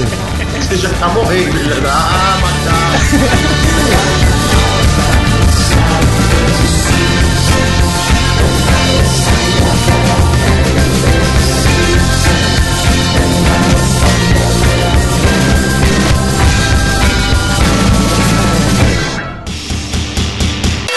Here's the deal. Open your eyes. Your life is a lie. Don't say a word. I'll tell you why. You're living a lie. Your life is a lie. But you deny. Cara, vamos falar do povo de anéis azuis então, vai. Ele é, ele é visualmente maneiro também. É, e que ele usa a mesma toxina que o baiacu e a rã flecha venenosa, Olha aí. que é tetrodotoxina. Que eles Uma- compram do mesmo fornecedor? Uma, coi- ser. uma coisa maneira desse povo de anéis azuis é que não existe antídoto pro veneno dele, cara. Pelo menos até, até a data que foi escrito esse artigo. Até a data que a Xoxana escreveu esse artigo. Cara, o que é legal é que ele pode matar um búfalo de 1.200 quilos em poucos minutos com o veneno dele. Sim, eu Cara, Não que ele vai Como é que encontrar um Encontrar povo vai encontrar um búfalo, meu Deus do céu? numa arena Pokémon. Ah, Cara, pode ser. Coloca aí o tema, esse é o jeito de viver. Quem nunca foi. Fica quieto, Fábio Nani. Cara, o, o povo, essa, a mordida dele não, tipo, é, é, é nada, tá ligado? Ninguém, você não sente. Ele dá uma dentada? É, como se fosse uma dentada mesmo. Só que ninguém sente, entendeu? Então, se o, o mergulhador ou whatever entre em contato com um bicho desse não percebe, ele é mordido, nem percebe e começa a ter os sintomas sem nem saber o que, que aconteceu, entendeu? Isso que é foda. E esse animal, ele fica em qual região pra eu não cair e mergulhar lá? Na Austrália. Ah, tranquilo, eu vou pra lá direto. Ó, o Gozão poderia ter morrido aí. Eu acho que ele ficou no lavar rápido. I wash very well, money. Cara, mas ainda falando da Austrália, tem um, tem um amiguinho dela e desse, dessa, desse povo que eu acho que é mais foda ainda, cara. É a água viva mais venenosa do mundo. Ela chama Vespa do Mar e ela é encontrada lá na Austrália também. E ela tem aqueles tentáculos finos que são quase invisíveis, chegam a atingir 4 metros a 5 metros de comprimento o tentáculo. E quando em contato com o ser humano, aquele tentáculo, ele pode levar a óbito em menos de um minuto. É, cara. Você Caramba. mijando em cima do ferimento? Agora imagina. Ah, e essa história de mijar no ferimento já também é a lenda. Não é lenda não, velho. Isso aí é constata mesmo, é verdade isso aí. Ah. a, a, a ureia, ela, ela neutraliza o, a substância que é a água viva. Não tô falando dessa parada aí da vespa do, do inferno, né? Vespa Mas a água viva comum, aquelas de Santos lá, que você fala, olha, é um plástico, passa a mãozinha, né? Nossa, uma plástico. sacola, legal. Aquela lá você pode mijar em cima que a, a dor meio que passa meio rápido, entendeu? Cara, a Vespa do Mar ela carrega veneno suficiente pra matar 60 pessoas. É isso que eu falo, cara. É uma parada. É muito agressivo. É, é uma bolha de veneno, né, cara? Eu acho que, eu acho que a natureza é meio exagerada, né? Meio desperdício, né? Quando é. que essa diaba vai ter tempo de matar no, na mesma hora 60 pessoas, tá ligado? Síndrome, síndrome de Hitler, né, cara? Os- né? Não, porque tudo bem, ela tem vários tentáculos, vai parecer tipo aqueles, aquelas gambiarra de, de comunidade, tá ligado? Você olha pro poste tem fio indo até pro inferno. Aí beleza, cai 60 nego ali no- nessa vez pra morre mesmo. Mas Qual a Mas necessidade? é, é que no- o habitat dela não é, pra, não é de humano que ela tá se defendendo, né, mano? É de Ela tá se defendendo de, meu, al- alguém muito ruim tá incomodando esse bicho pra ele evoluir esse Vai, ponto. ela vai matar o que? Uma baleia jubarte? Não, mas um cardume inteiro de peixe ela mata igual, sabe, o samurai que vai picotando todo mundo. Cara, Mas, Cara, se ela mata 60 pessoas, quantos bilhões de peixes ela não mataria? Não, O cardume. oceano tinha sido extinto já com três, tá ligado? Então, mas é aí que tá, a galera desvia, né? Aí- Ah, água viva, água viva, aí, é! a gente, aí a gente pesquisa, ela come plâncton, tá ligado? tipo, desnecessário. É, esse veneno todo pra quê, né, cara? Cara, imagina uma baleia orca assassina com, com uma vespa do mar na cabeça, tipo peruca com os tentáculos balançando. É um animal do mar perfeito, cara. É, então, mas a gente tem que lembrar que o veneno que é venenoso pros seres humanos nem sempre é venenoso pros bichos que ela tá lá, né, cara? Deve Então ser dá, só pra uma. rolar uma, dá pra rolar um Digimon aí, hein, juntar. Você falou de venenos e coisas. Tem esses fatos interessantes de que o que é veneno pra um não é veneno pro outro. É, formigas e pulgões são extremamente intolerantes à nicotina. É, Nossa. exato. Sério, se, se você quiser, por exemplo, tem uma coisa que o pessoal fazia muito antigamente. Minha avó também fazia isso. Comprava fumo de rolo pra colocar na- nas plantas, fazia tipo um chá de fumo de rolo, sabe? Jogava água quente no fumo de rolo, aí ele soltava aquela água amarela fedida pra Aí jogava aquilo nas plantas pra tirar a formiga e pulgão. Olha aí, fica a dica. Nossa, olha aí. Se você tiver um dia pulgão ou formigas na sua casa, dá uma baforada de cigarro nela. Mas é sério, eu que fumo às vezes Marque só- você não vê- terá mais problemas com esses bichos. Você vê, sabe aquela trilhazinha de formiga bem bonitinha? Aí você sopra, normalmente a trilha não desmancha, certo? É, Não sei, eu nunca fiz Soprar- isso. Você soprar a fumaça do cigarro, mano, elas ficam loucas, velho. é tipo gás lacrimogêneo, cara. Yeah, Mr. White. Yes, science. Agora vamos falar do que interessa pro Nani, mandioca brava. Cara, vamos entrar então no reino das plantas e falar das plantas venenosas. A gente vai começar pela mandioca, é isso? É pela lista, né, porra? Eu só vou ter que pesquisar outra. As raízes e folhas são venenosas da mandioca brava e a intoxicação se dá através da ingestão. Der. Pô, não dá então pegar Ah, essa não, mandioca brava. Hein, não dá pra pegar essa mandioca brava, fritar e comer com uma cervejinha? É, não dizem que cara. fri- frito acaba com tudo?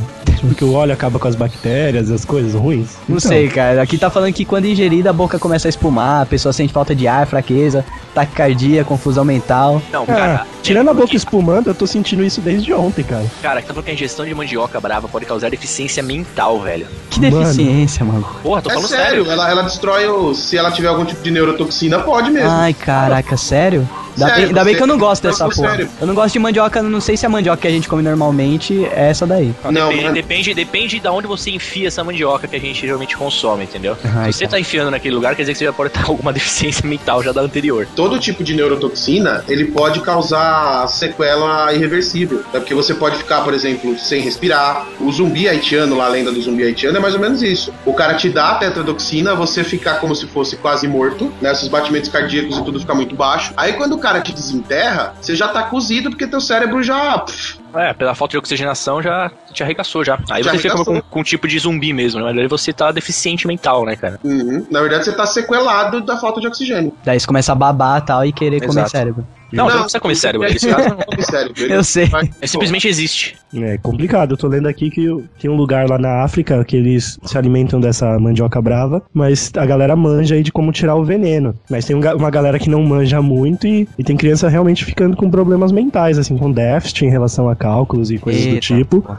E a fundação do Bill Gates e da Melinda Gates, eles vêm tentando produzir uma mandioca com menos cianeto, né? Que é uma substância encontrada nessa mandioca brava. Só que eles não tiveram sucesso, porque parece que o, o cianeto, a, a composição de cianeto dessa mandioca é o que faz ela, ela ter resistência a pestes e apodrecimento. Ou seja, tira o veneno, não tem mais a mandioca. É, ela não Mantém o consegue. veneno, a gente fica mongol com o passar do tempo. Ah, eu, eu tinha ouvido falar de uma galera que fazia cianeto com semente de melancia. Nossa, eu como várias sementes de melancia, estou em risco. Não, parece que aquela, aquela coisinha que tem dentro, sabe aquela farinhazinha branca que tem dentro? Ah, É um processo pra tirar, mas dá pra fazer também, com mandioca brava e com semente de melancia. Credo. e aí, não estamos ensinando, hein, gente, por favor. Eu não ensinei o processo, eu disse que dá pra fazer. Yeah, Mr. White. Yes, science. Tem uma, uma planta aqui que tem vários jardinzinhos aí da, das tia e é mó venenoso e a galera pensa que é de boa, cara. Chama Comigo Ninguém Pode. Quem já, quem Nossa, já viu? velho, Ah, eu sei do inglês, which me no one can. Exato. Você mastigar o caule ou as folhas, ela fere a mucosa da boca, é um veneno diferente, né, cara? Mas, tipo, ela inflama a- ali e você morre por falta de ar, tá ligado? Nossa, já pensou? Eu, eu perdi um cachorro assim, velho. É, é foda, cara, por asfixia. O cachorro, eu tive um cachorro, ele também cachorro é uma bichinha tardada. Eu tive um cachorro que comeu essa planta. E ele não comeu muito, não, de falar, ah, o cachorro comeu um quilo de planta. Não, é uma mordida, mas. Ele comeu pouquinho, ele comeu uns pedacinhos lá e já começou a espumar e morreu. Nossa, Caraca. velho, vamos começar uma campanha. Abaixo comigo ninguém pode. A gente coloca o, o Obama de símbolo com a frase Yes We Can. Sabe por que as tia tem essa merda? Porque fala que protege contra a mal olhada, olha. Ah, claro. Mal claro. mordida também. Se a pessoa que, que não gosta de você que joga uma olhada comer a planta, protege mesmo você com uma olhada. Exato. Tias, sério, cresçam. O que, que é Jequiti aqui que você escreveu na pauta? Jequiriti, velho. Não, não, ah, eu achei. que é Eu o achei que perfil fosse o Silvio Santos colocando aquelas inserções da Jequiti no meio da, da parada, sabe? Galera, o Geekvox ah, anuncia agora que produtos Jequiti estão entre os venenos mais nocivos. Não, cara, fala sério. É Jequiriti. E é Não, a... se escreveu Jequiti, vai ter que assumir Que aqui o escrevi BO. Jequiti, lê direito, O doente. cara revoltado.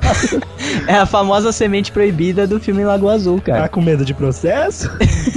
Quando ingerida, causa aglutinação das células sanguíneas, formando coágulos impedindo a circulação de sangue e game over. Mas é uma morte, tipo, legal ou uma morte feia? Porque no filme eles deixam a impressão que você vai comer e vai, e vai pro mundo fictício do, do paraíso, onde ficticiamente existe Deus. Cara, e, não meu, sei. parece mó legal, tá ligado? Parece, ah, beleza, vou só encerrar meu sofrimento aqui. Mas eu acho que a galera fica tremendo no chão um bom, bom tempo, hein? Claro, né, cara? O sangue coagulando, velho. Mu- muitos animais têm, tem a aranha, por exemplo, tem essa porra que coagula. mas será, será que essa. Será que essa planta não pode ser usada justamente pra, tipo, coagular ferimentos? Sei lá, pra pessoas. Ah, sim, não, mas diabetes, por to- todas essas plantas e animais venenosos, quando coloca em laboratório, elas ajudam a fazer remédio. Viram algo útil, né? Sim, claro. O Geek não sair matando tudo que a gente deu ali. Exato. Porque eles têm o lado útil também. Exato, é só transformar aquele veneno numa coisa útil, Ué, o cara. próprio Comigo Ninguém Pode tem outro efeito que é tirar o mal olhado, cara. Por exemplo, foram anos de estudos em laboratório. Totalmente científico, né, cara? Yeah, Mr. White. Yes, science. Quem conhece essa cicuta? Cicuta? É, É Pokémon da grama. ela parece um pouco, sabe aquele dente de leão? Só que no- se você assoprar não vai sair voando os negocinhos, mas ela de longe parece um pouco, cara. Já pensou que do demônio você sopra o bagulho e volta no seu olho, seu olho já É. volta da órbita. Se for ingerida, causa destruição do sistema nervoso central, provocando perda de consciência, contrações musculares e morte. Olha aí. que bonito. Ah, mas a cicuta já era usada como veneno nas antigas, velho. Ah, é? Como assim, né, Já, gente? se você tem. É, Vocês já ouviram falar de um grego chamado Sócrates. Não, só o jogador de futebol. Puta, minha Ah. piada saiu na hora que eu tava tomando um negócio, cara. Troca, perdeu. Então, mas no, no texto aqui tá falando que não é a mesma cicuta, cara. Dizem que o Sócrates Claro que tá. tomou cicuta. Será que é lenda? Não, porque é uma, é, o veneno extraído, os venenos antigos eram extraídos de planta, né? Então é capaz que seja. Olha aí, beleza. Fica aí então no ar. Ver se essa cicuta é a mesma que matou Sócrates. Quem matou o Sócrates foi cachaça, não foi? É, esse foi. Esse, esse daqui da- do- dos tempos modernos, sim. Foi a cachaça e o Corinthians. Nossa, e a frase aqui foi boa, hein, que ele falou antes de morrer. O quê? Ele mandou essa pra galera. E agora, chegou, chegou a hora de nós irmos. Eu para morrer, vós para viver. Quem de nós fica com a melhor parte? Ninguém sabe, exceto o Deus. Olha que E ele era acusado de ateísmo. Ou seja, ele tirou uma grandão antes de morrer. Cara, e a mamona? Gloriosa mamona que a gente faz guerrinha quando é criança e não sabe que se aquela porra cair dentro da Pega sua na vista. É, na vista um monte de gente já toma mamonada na vista. A Será, mamonada então, que do o- zóio, que na Será que, o, será que o grupo Mamonas Assassinas, ele levava esse ponto em consideração do veneno? Ou de que você tomar uma mamonada na cara dói e tal, e você pode morrer? Olha, isso é, um, isso, é- isso é uma questão, hein? Isso é uma Isso questão. Ninguém pensou, né, até hoje. É. Como é essa sociedade? É pelo veneno ou é pelo estilingado? Eu Você acho que sabe, eles né, que se tomar uma monada no olho, na vista, você tem que correr e arrumar um comigo no Game Pod, né? Passar por cima. É, se esfrega na boca que tira.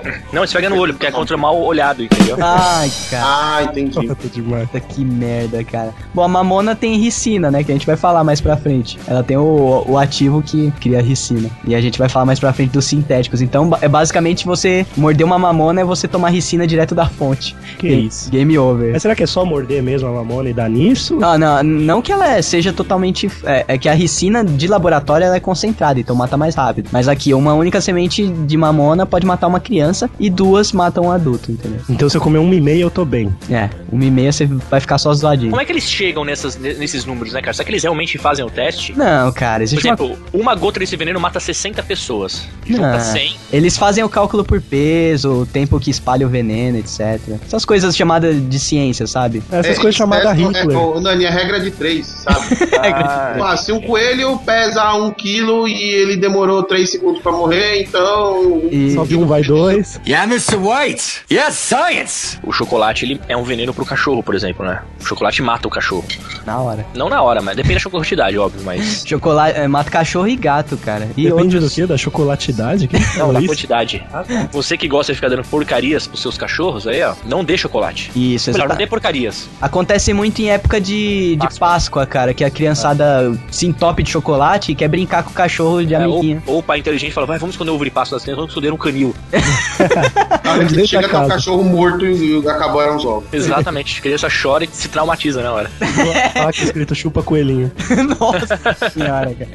A melhor Páscoa de todas, né, cara? Vocês É um bom jeito de acabar com a necessidade de dar ovo de Páscoa pro seu filho pro resto da vida, né? Exato, cara. Puta que pariu. Além de da criança ficar sem o chocolate, ainda o cachorro tá espumando e estribuchando lá na frente dela. Muito bom. Yeah, Mr. White. Yes, science. Já ouviram falar da capsaicina? Capsaicina, não. A capsaicina é a substância presente na maioria das pimentas. Eita, nós. Então, concentrado vira veneno. Se você concentrar muito forte, uma dose muito alta de capsaicina, ela causa é, aumento da, da corrente sangue, do, do, Da do batimento cardíaco, do Ah. metabolismo, e isso pode levar à morte numa quantidade muito grande. Caralho. Mas muito grande que eu falo é assim, ah, é, e, também queimadura no, no- nas mucosas, né? Um quilo de pimenta. Não, sei lá, comeu um quilo de rabaneiro fantasma, você pode morrer. Credo. Não, mas pimenta realmente tem gente que, que- Eu já ouvi relato de gente que morreu por ingestão. Mas não é por alergia? Não, não, não é alergia, não, cara. É a substância mesmo da pimenta que em excesso realmente é, pode travar até sua garganta tal, acelera o batimento, é uma merda. É que lembra muito alergia, né? Alergia alimentar geralmente causa É, inchaço na garganta. Só que nesse caso, qualquer pessoa, tendo alergia ou não, vai dar merda se inge- te ingerir em excesso. Uma quantidade absurda de capsaicina, ela pode causar inflamação na- nas mucosas, né? Da- Na mucosa bucal e, na, e no do trato digestivo inteiro. Então você pode morrer por. Eu já vi um vídeo, cara, de um cara que ficou, que brincou de morder uma, acho que a pimenta mais forte do mundo lá, e ele foi morder o negócio e fazer vídeo, tá ligado? Ele ficou não sei quantas horas tipo, é, jogando leite, água, refrigerante, ele tentou de tudo, cara. E o cara ficou passando mal mesmo, sabe? E, iogurte. É, isso. Daí É, fa- é assim, você tem que, tem que tomar lactose. Isso. Se a pimenta for muito forte, quanto mais espesso o, o leite, né, o laticínio, melhor pra você limpar a boca e o, e o esôfago. Esô- esôfago. É, é que eu confundo o esôfago com traqueco, né? É só uma bosta. E- Não, mas é, ele, ele fala, no final ele acha o iogurte e ele mostra que o iogurte é a única coisa que dá o alívio que ele precisa, cara. Cara, mas que babaca, né? Infernal. Aí o resumo da história é que pimenta na mucosa dos outros não é refresco. Yeah, Mr. White. Yes, science. Vamos agora então falar dos das substâncias em laboratório. Resident Evil, Qual que é a primeira aí? cianureto. Cianureto, a clássica cianureto que a galerinha lá do, dos Hitler, Dos Hitler, dos legal. Hitler, Gostei, de- gostei desse movimento. Era a galera que achava que o nazismo como um todo tava muito mainstream. exato. Vamos ser só Hitlers. Os Hitlers, eles andavam com uma cápsula de cianureto pra ingerir caso fossem capturados, cara, pra, tipo, não ser torturado e... Pô, quem assistiu Watchmen? Tem um cara lá que vem, vem tentar matar o cara mais inteligente do planeta Terra, que estranhamente não sou eu. E aí ele usa uma cápsula lá pra se matar, meu, mó da hora. É, mas mais pra frente no filme, não sei se você sabe, mas é o- Spoiler! É, eu assisti, cara. então, cara, e é isso aí, ficou famoso, ficou famoso justamente por causa da, da SS, essa porra. Esse cianureto, ele, ele é feito em laboratório, beleza, mas a gente não leu alguma coisa antes que também tinha essa versão na natureza? Mandioca brava e semente de. De melancia, Melancia. né? Olha aí, então, viu? Fica Toma essa. Fica a É que na verdade esse tipo de veneno, ele, é- esse material, ele existe na natureza, mas em quantidades pequenas. Isso, o que, o que fazem em laboratório é concentrar essa porra pra virar uma arma, É a mesma Sim. coisa do negócio da mamona lá que o Douglas falou. É, você tem que concentrar em laboratório pra conseguir um efeito letal em pequenas quantidades. Exato. Cianureto, eu acho que já ouvi falar em gás também. Será que eu- Então, o, o cianeto ou cianureto, o grande ponto dele é o seguinte: ele sozinho, o cianeto em si, ele não causa morte. Porque o, o cianeto, tanto de potássio quanto de, de hidrogênio, ele não é letal. O que é letal é o ácido cianítrico. O problema é quando você ingere o, o em pó, o seu estômago entra em reação com o cianeto e gera o ácido cianítrico. Caraca. Aqui Então, tá... por isso que eles engoliam. Porque É. precisa do ácido do estômago, ou qualquer tipo de ácido pra fazer a quebra. É. E aí ele fica volátil, ele vira um gás. Daí o cara espuma até virar paçoca. Na verdade, ele não espuma até virar paçoca. Sabe, sabe o que, que essa merda faz? No fundo, ele impede a hemácia de prender o oxigênio. Você Eita, morre por porra. asfixia. Asfixia celular. É. A nível celular. asfixia num nível muito, muito interno do corpo. Caralho. Parece uma morte muito fodida. É, o gás ele entra na corrente sanguínea, né? Então ele começa a impedir a hemácia de prender o, o- o oxigênio. E aí você morre por asfixia mesmo puxando o ar, que seu pulmão não consegue ligar o oxigênio no- na hemácia. Aí você morre. Putz. Será que é indolor esse processo? Não, não é, mas é muito rápido. Aquele ataque da Síria recente aí foi isso que eles usaram? Foi Não, foi sarinha, a gente vai chegar lá. Vocês estavam falando de nazista de, de, de cianeto, vocês já ouviram falar do Zyklon B, né? Ah, é, o Zyklon B. Já ouvi falar, mas... B é um, é um pesticida, tá? Originalmente ele é um pesticida à base de cianeto. Ah, olha aí. Só que a mistura do B, ele, o B ele é um cristal é, incolor e quando esse cristal é, ele entra em contato com o oxigênio, ele vira um gás que ele é extremamente volátil e aí esse gás é letal. Ah, tá. Que isso? Então eles usavam isso como pesticida nos campos, aí eles descobriram que tinha outras pestes além de ratos. Olha só, os agricultores também estão morrendo. Podemos dar uma utilidade melhor para esse tipo de É, não, é que o engraçado é que assim, né? Engraçado não, né? É, engraçado. É os nazistas usavam eles como pesticidas pra matar ratos e baratas. Eles consideravam os judeus Ratos e baratas. abaixo dos ratos. Então, É, tudo em casa, né, cara? Que triste. Yeah, Mr. White. Yes, science. E a estricina é veneno de rato propriamente dito, que É o famoso chumbinho? acho que não é o chumbinho, cara, mas é usado pra matar rato também. E um ser humano causa convulsões, espasmos e a morte se dá por asfixia também. Pra matar uma pessoa precisa de 2.3 miligramas por quilo. Caraca, velho. E pra um rato, velho. pro, pro rato vai, vai mais rápido, garanto. o rato você só mistura lá no, na comidinha. Na comida, né? Se você tá dando comida pro rato, já tá tudo errado. Ué, você vai dar veneno pra ele como? Você vai botar num montinho. Você tem que pôr um montinho de comida. veneno. Não, você vai provar comida e colocar assim, comida grátis. Uma assim, tipo papaléguas, tá ligado?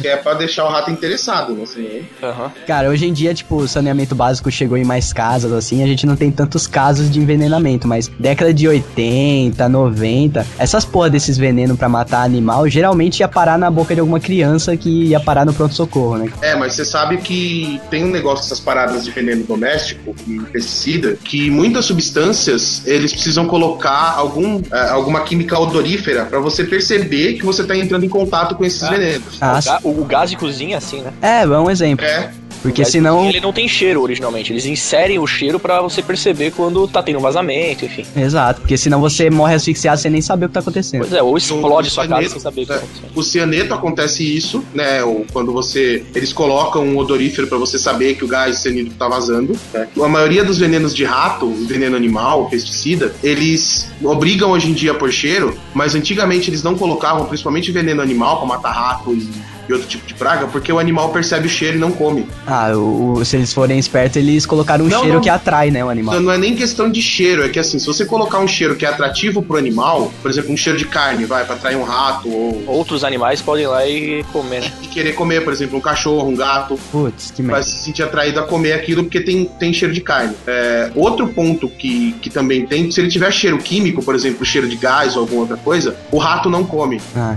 lógico. Porque ele vai perceber o cheiro que tá estranho na comida e não vai comer. Então ele não pode ter odor. E o fato dele não ter odor faz com que o ser humano coma e não perceba. Porque se o, o olfato do rato é maior e ele não percebe, imagina a gente que é burro.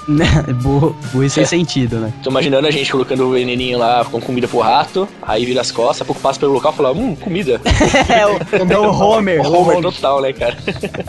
O Homer faz isso uma vez por dia. Bom, então pela essa teoria é melhor você comprar o Baygon do que SBP. cara. Porque não tem cheiro, né? Porque o SBP não tem cheiro e Então, tem ma- cheiro. mas esses venenos pra insetos é, são diluídos em água, cara. É muito. Não, não, mas os venenos antigos, você, ah, o Nani deve lembrar daquela bombinha amarela maldita que. Ah, não, não, eu não lembro. lembro não. não eu lembro, eu Tem lembro. umas fotos aqui, mas eu não lembro não. Então, essa, esses venenos, eles eram a base de substância tóxica pros humanos. Né, não, sem noção, né, cara? É, então, assim, a- o pesticida que eles usavam, que a gente usava antigamente pra matar é, inseto, ele era nocivo pra gente. Então, se você tomasse um gole daquilo ou espalhasse na casa fechada e ficasse trancado lá dentro, E- você podia morrer. Game. Caraca. Por isso que eles tinham um cheiro forte, que era se você estivesse lidando com aquele líquido, você sabia o que que era, pelo cheiro. Sabia que era Zika, líquido Zika. Exatamente, não é porque, ah, não, precisa ser diluído em querosene, precisa ser. Não, é- era pra, pra ser detectável mesmo. Que hoje em dia, como vem na lata, hermético, fechado, tudo bonitinho, você não vai tomar o líquido, né? É, só for. Mas antigamente vinha tudo em galão, igual galão de óleo, galão de qualquer outra coisa. Bons tempos, né, cara? É engraçado, né, cara? Antigamente era tudo absurdamente. A quantidade era absurda, né? Eu lembro da minha avó que ela tinha latões de óleo, latões de manteiga, latões de azeite, sabe? Era tudo industrial, né, cara? Animal, cara. Era quantidade industrial em tudo pra facilitar. Que nojo. É, se for pegar na casa da minha avó, ela tinha sete filhos, cara. Tinha que ser. Nossa, tinha que ser Vai industrial. comprar um pote de manteiga pequenininho, vai dar conta, velho. Acaba num dia o bagulho. Inclusive, por sete filhos, parte dessa manteiga podia ser usada pra outras coisas, hein? Olha Ter isso. sete né? filhos, cara. Que nojo. Olha. Ah, mas antigamente as pessoas. Ó, pra você ter Não, uma não, ideia. Não, não, não. Não, sério, Não, não. só parênteses, Não, parênteses. não, não, os caras. Não, não, não, não. Ah, Meu cara. pai, ele mamava na minha avó até os 6 anos de idade, cara. A minha avó, tipo, no tanque, e meu pai mamando embaixo dela, a teta dela, cara. Porque antigamente falava que enquanto a mulher estava com leite no peito, era tipo um anticoncepcional, não iria engravidar, entendeu? Nossa, Aham. que, que raça inteligente que, que galera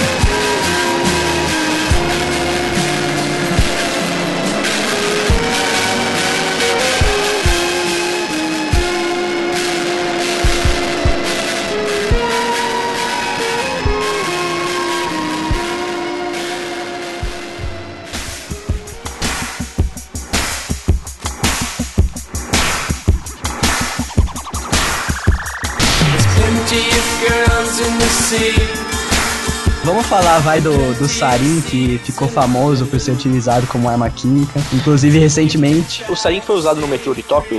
Sim. Foi, Atrás. sabe, foi usado no, naquele ataque do metrô de Tóquio. Matou, matou pouca gente, por É, foi sinal. 12 pessoas, cara, que morreram, eu tava lendo. É, porque foram 12 pessoas que tiveram exposição direta ao sarin. Porque o sarin ele é extremamente letal. Cara, eu tava lendo que 30 pessoas morreram. Não, acho que então Não, foi pouco, foi eu- pouco, tava, que tinha acabado de acontecer, então. Não, mas foi, foram 12 pessoas mesmo. Agora sim, pelo que eu tava vendo, o, o atentado, tipo, os caras entraram com os sacos, com o sarin, rasgaram os sacos e saíram fora na próxima estação, né, cara? E tipo, o saco ficou aberto lá dentro e o Caralho. começou a passar mal, passar mal, passar mal, lugar fechado, né? Putz. E aí, Ó, pra ter um efeito comparativo aqui, a estricina precisa de 2,3 miligramas por quilo pra matar, o cianureto precisa de 5 miligramas e a, o sarin, cara, é meia miligrama por quilo. cara, o Nossa. sarin é tão maldito, cara. É como se você tivesse- simplesmente tivesse pegado assim a mão, tampado o nariz e boca da pessoa e falou assim: aí, te vira aí, negão. Nossa, que inferno. É, é o terrível. sarin é- e o efeito dele é rápido e o sarin é uma substância que ela pode, ela pode entrar no, no seu organismo não só por via aérea, mas pela pele também. Ah, Cutânea. e. Então, se cair na sua pele, você Já pode. Que, por exemplo, o cianeto não. O cianeto, se cair na sua pele, se você não ingerir ele, seu corpo não metaboliza o, o ácido, você não morre. Agora, o sarin, É, o cianeto aqui é só ingestão ou inalação. O sarin na pele também sarin na pele, ele é letal também. causa parada cardiorrespiratória, que E bonito. foi o sarin que foi usado nesse atentado aí na Síria, né? Nessa guerra civil que teve recente na Síria. É, não dá pra saber se é atentado, né? Não, não, atentado não, eu falei errado. Seria, aquilo lá foi. Não, não é, não é um atentado. No caso, o próprio governo sírio, É. pra conter Não, a ô, revolta. Maroto, é um negócio que eu não concordo, entendeu? Existe terrorismo de Estado e aquilo foi um atentado aos civis. Ah, tá, é. Indo por esse lado, Foi o eu governo concordo. atacando os próprios civis pra Eu conter falei essa que eu tava revolução.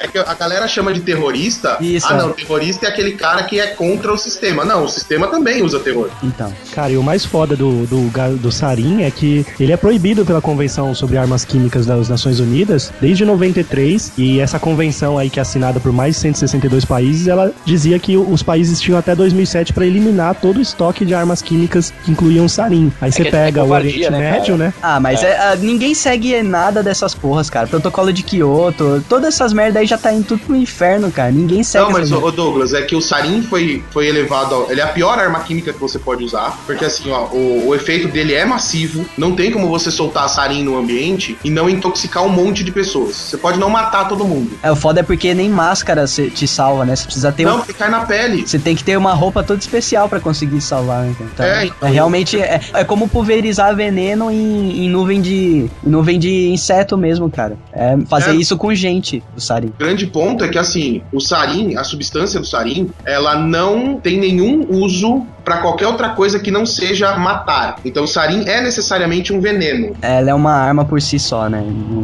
não tem outro uso. Todo o organo fosforado, ele é necessariamente um veneno. Ele não tem nenhum uso medicinal ou químico ou nenhuma outra coisa. Então a produção dele é realmente pra matar pessoas. Credo. Cara, o foda do, do Sarin é que agora a gente tá nessa discussão que envolve os Estados Unidos querendo agora é, lançar uma ofensiva contra a Síria em resposta a esse ataque aí do governo aos próprios, né, é, aos próprios civis. Mas se você pega pra ver a história do Sarin relacionada aos Estados Unidos, tipo, eles estão dentro disso tipo, faz tempo, tá ligado? Eles já lançavam o Sarin, por exemplo, os, os soviéticos, eles usavam, eles usavam o Sarin desde 1950. Eles adotaram como arma química principal deles lá naquela época e produziam em massa. E os Estados Unidos tem até uma história que, que fala que na guerra é, Irã-Iraque, os Estados Unidos eles ajudaram o Iraque localizando tropas do Irã via satélite, indicando pro pessoal do Iraque onde eles deveriam lançar o sarin. Nossa. E agora o- os policiais da galáxia É. querem mandar uma ofensiva na Síria pelo uso, né? Ou seja,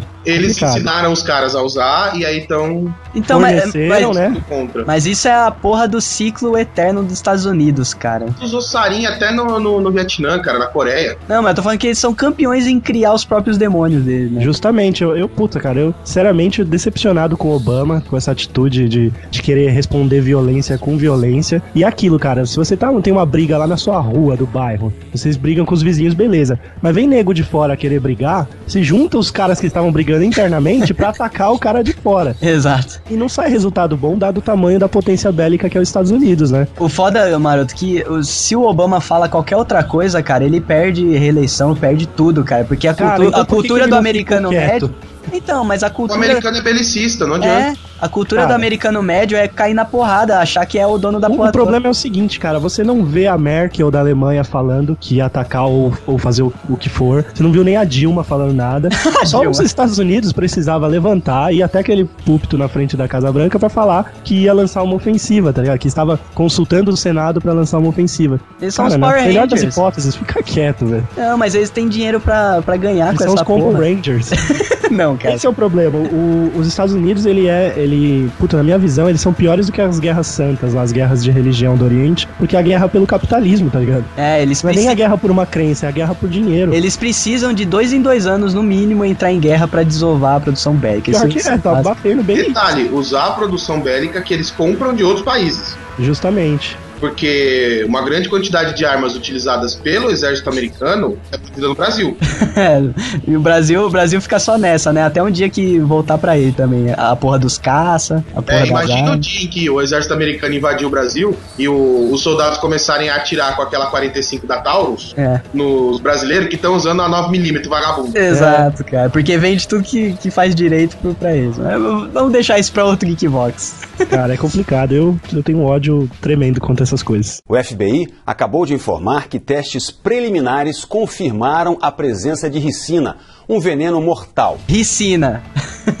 Yo, bitch. Os fãs de Breaking Bad já entram em frenesia agora, né, cara? E Ricina. são os mais perigosos, viu, Doug? Esses fãs de Breaking Bad, eles estão se matriculando em faculdades de química. É, cara, ricina é extraída da mamona, é basicamente o mesmo veneno da mamona, só que potencializado em laboratório. Faz o pozinho ali e show de bola. É, todo, todo tipo de, de substância que vem de plantas, eu falo isso porque a gente lida muito com fitomedicamentos, onde eu trabalho, né? E eles trabalham com o quê? Com extratos padronizados, que eles chamam. Porque você pode ter a mesma planta em diversos pontos do mundo e não quer dizer que ela tenha a mesma quantidade da substância X, né? Por exemplo, a ricina. Então, quando vai para um laboratório, é feito esse estudo e é feito um concentrado que garante a, relevância daquela substância, né? Então, é garantido em laboratório que existe uma concentração X e ela é equilibrada para todas as amostras e por isso que esses venenos que a gente citou de laboratório são os mais fodas, mesmo os que vêm de planta, que você pode Sim. topar com animal, porque existe um extrato padronizado por trás disso, né? A ricina é de origem vegetal é o veneno mais potente, pra você ter noção. Assim que dá pra extrair da- das plantas é, é a ricina é a top. Pra matar uma pessoa precisa de 22 microgramas. por E, o que, quilo. e, que, e que tipo de característica ela complementa nos cristais azuis do Mr. White?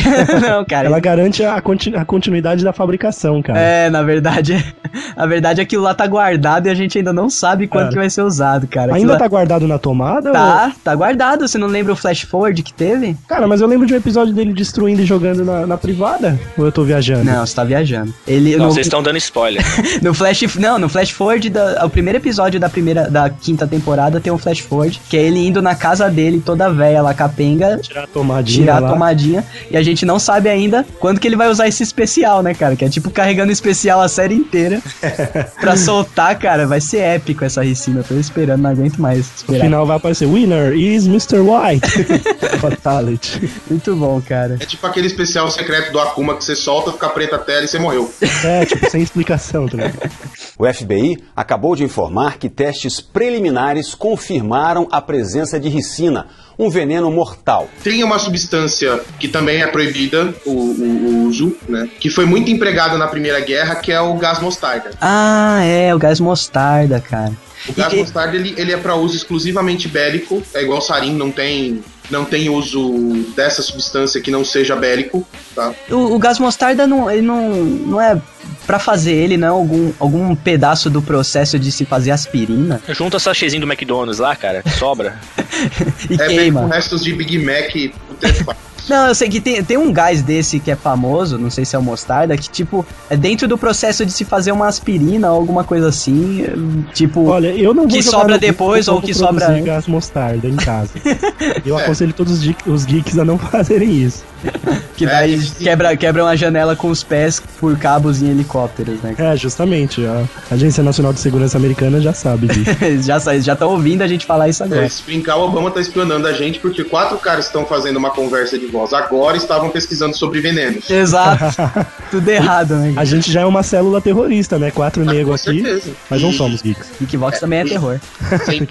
E o, o gás mostarda, ele tem. Como ele é feito exatamente para ser uma arma química, ele também tem absorção cutânea. Ai. Nossa. E o, o problema dele é que assim, ele não, ele não é um agente que mata imediatamente como o sarin, né? O efeito dele não é tão rápido. Então, para você poder morrer com gás mostarda, você tem que inalar muito. Então, sei lá, caiu a, a granada de gás mostarda do seu lado. Aí você vai inalar aquela lufada de vapor grande, você vai morrer. O Hitler, eu acho que já sofreu um, um ataque de gás mostarda e ele ficou traumatizadão, não foi? O Hitler, na Primeira Guerra, a trincheira que Isso. ele tava foi atacada. E isso daí ele ficou traumatizadaço e tanto que ele não queria nem usar. Sempre que a cúpula dele falava, vamos usar aqui o gás mostarda, vamos usar um sarinzinho de leve, ele falava, Vamos "Putz, usar o, ga- o gás Heinz. É. Sabe aquela mostarda Heinz?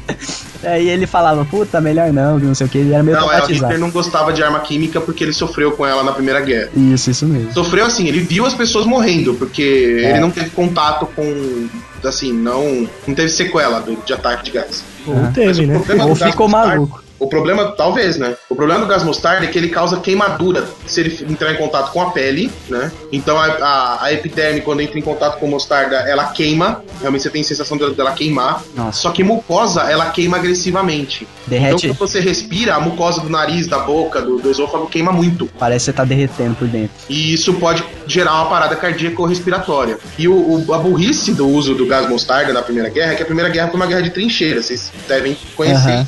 Sim, é todo Então o mundo. cara cavava um buraco e aí passava 300 metros ou menos, tinha um outro buraco do inimigo ali. Exato, aí você joga um gás ali dentro e toda a tubulação dele está contaminada, você faz uma festa. Não, o problema é que você joga o gás, isso acontecia muito na Primeira Guerra, e às vezes o vento vira Vai pra sua tropa, cara. e o gás volta pra sua trincheira, porque eles, eles ficavam muito próximos. Isso. E no começo, no- quando eles começaram a usar o gás, muitos. é, os ingleses usavam muito, os alemães também usavam muito gás. Muito soldado alemão morreu pelo emprego do gás, isso esse é um dos motivos pelo qual Hitler não gostava de usar também, é que os, os alemães jogavam o gás na trincheira francesa no começo e iam atacar a trincheira. Ai, Ah. caraca. Mas é uma zanta. Porque os caras não tinham muita noção do poder do que eles estavam usando. Ninguém passava um relatório completo, né? Como É, usar. tipo, joga o gás, espera dispersar, depois você ataca. Então eles jogavam o gás. Quando o inimigo tava atordoado com o gás, eles começavam o ataque. Nossa, é tipo jogar a banana lá na frente, a casca de banana e sair correndo pra tropeçar Pra nela. tropeçar na casca. Então, assim, no começo, muito soldado alemão se fudeu é, com o próprio gás que ele lançou. Isso quando o vento não virava, o gás voltava. Nossa. É, o, o gás mostarda ele é meio instável, então se você não armazenar direito, ele vaza. Nossa, cara. Imagina você na sua trincheira, é, o- acontece um, um ataque aéreo, que era muito comum, né? Ter ataque aéreo nas trincheiras. É, o cara vinha com o aviãozinho, soltava lá meia dúzia de bomba na trincheira e acertava o teu. Teu a bunker, casa-mata. né?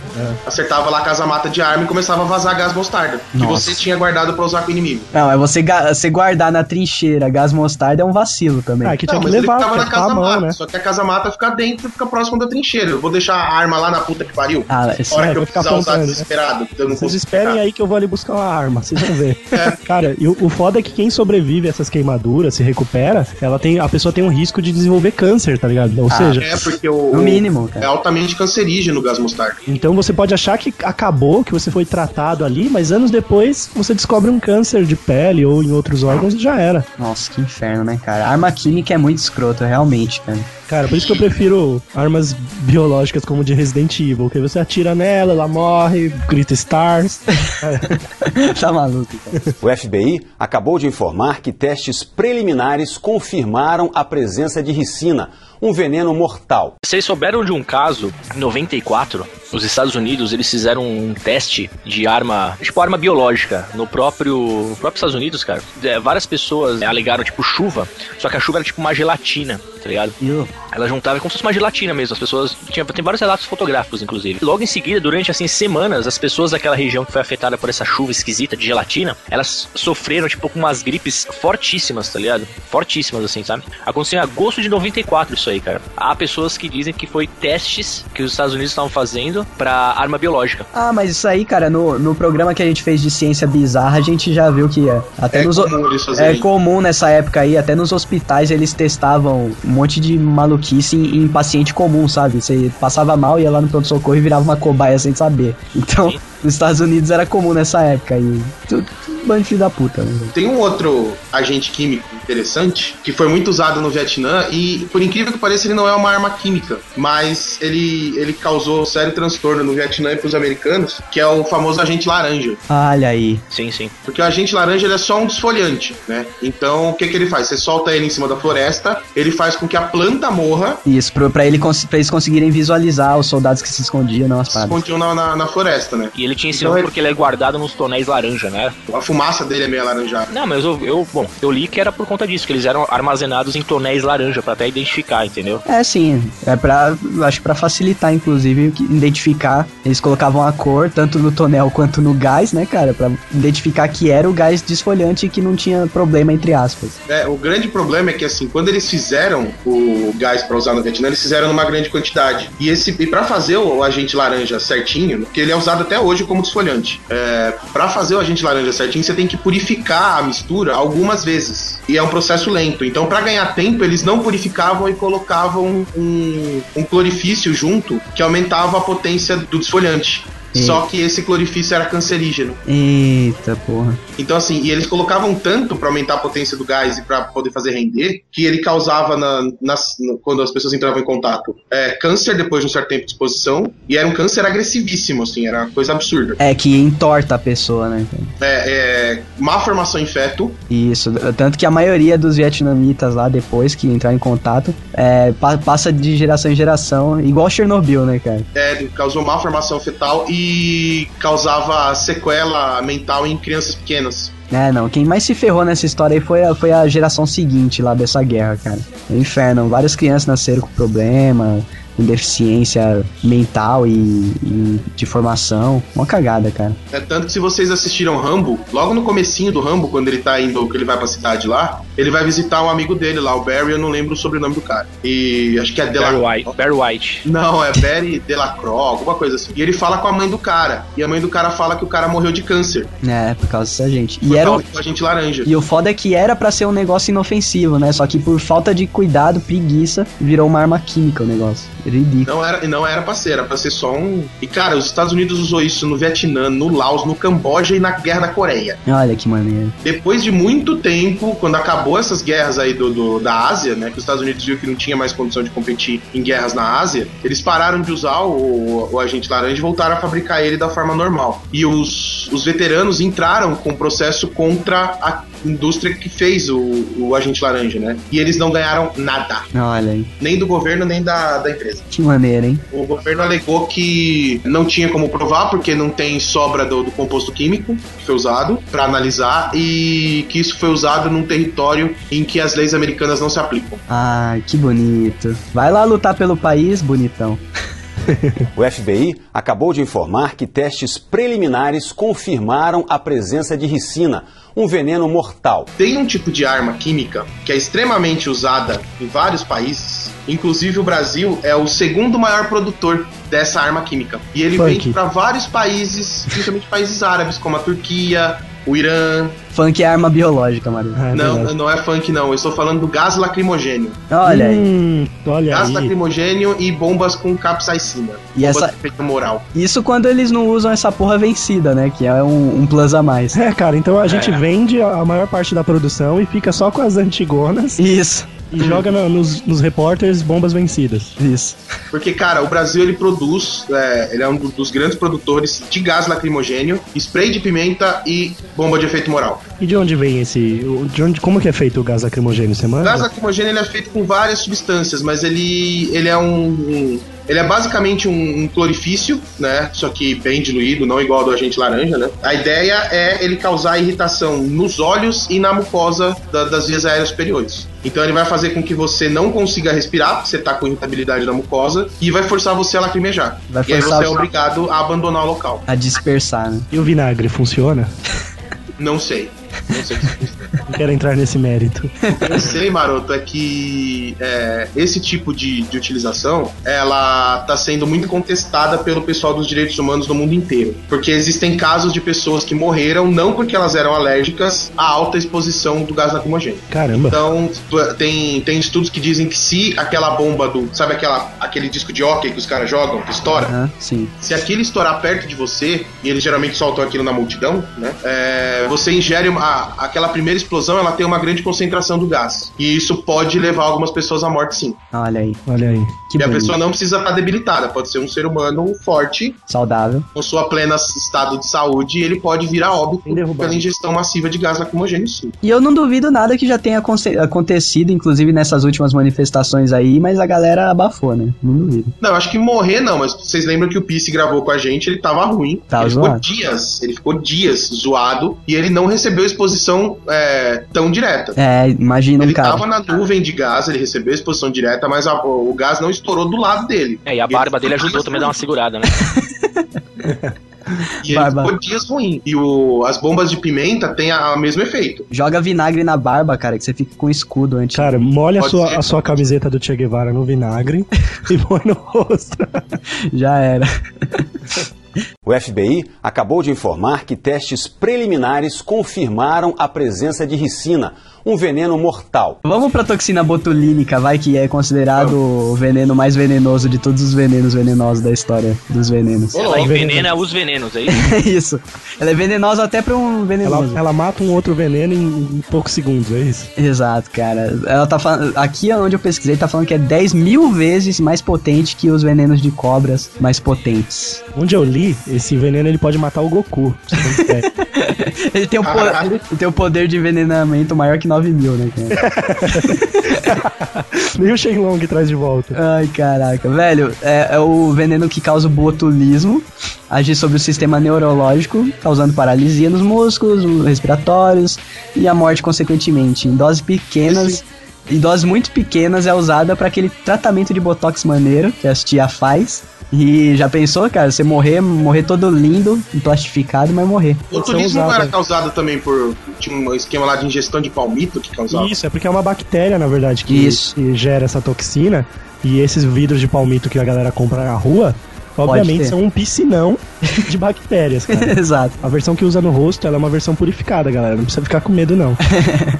Não, lógico, né, cara? No- Mas uma, uma coisa, eu não sei se vocês sabiam em relação ao Botox. Ele, ele era usado para fazer tratamento de pessoas com dificuldade de mobilidade. Ah, que bacana. Deve ser usado, hein? Eles usavam isso injetando nos músculos de membros inferiores para que você tivesse firmeza na perna para poder pisar e conseguir se movimentar. É, porque ele tem uma ação que bloqueia a- um neurotransmissor que leva uma mensagem pro músculo, fazendo ele contrair. Ah. E Quando você aplica essa, essa toxina, você libera esse músculo pra agir, tá ligado? Pra trabalhar. Cara, e essa toxina pura, ela mata uma pessoa com 0,4 nanogramas. Meu Cara, Deus, tudo isso de nanigramas para matar uma Quantos nanes matam uma pessoa?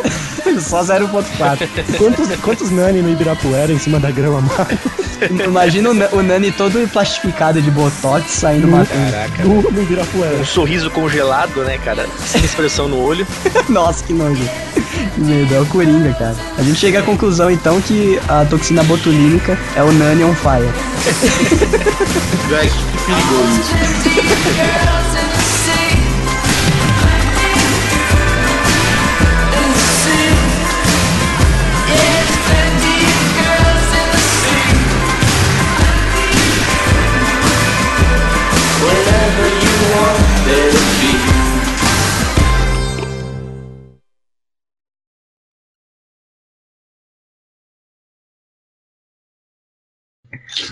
Eu ia fazer uma abertura, mas ia ser uma piada tão, tão pra ser nossa que eu acho que vocês iam me desconectar, cara.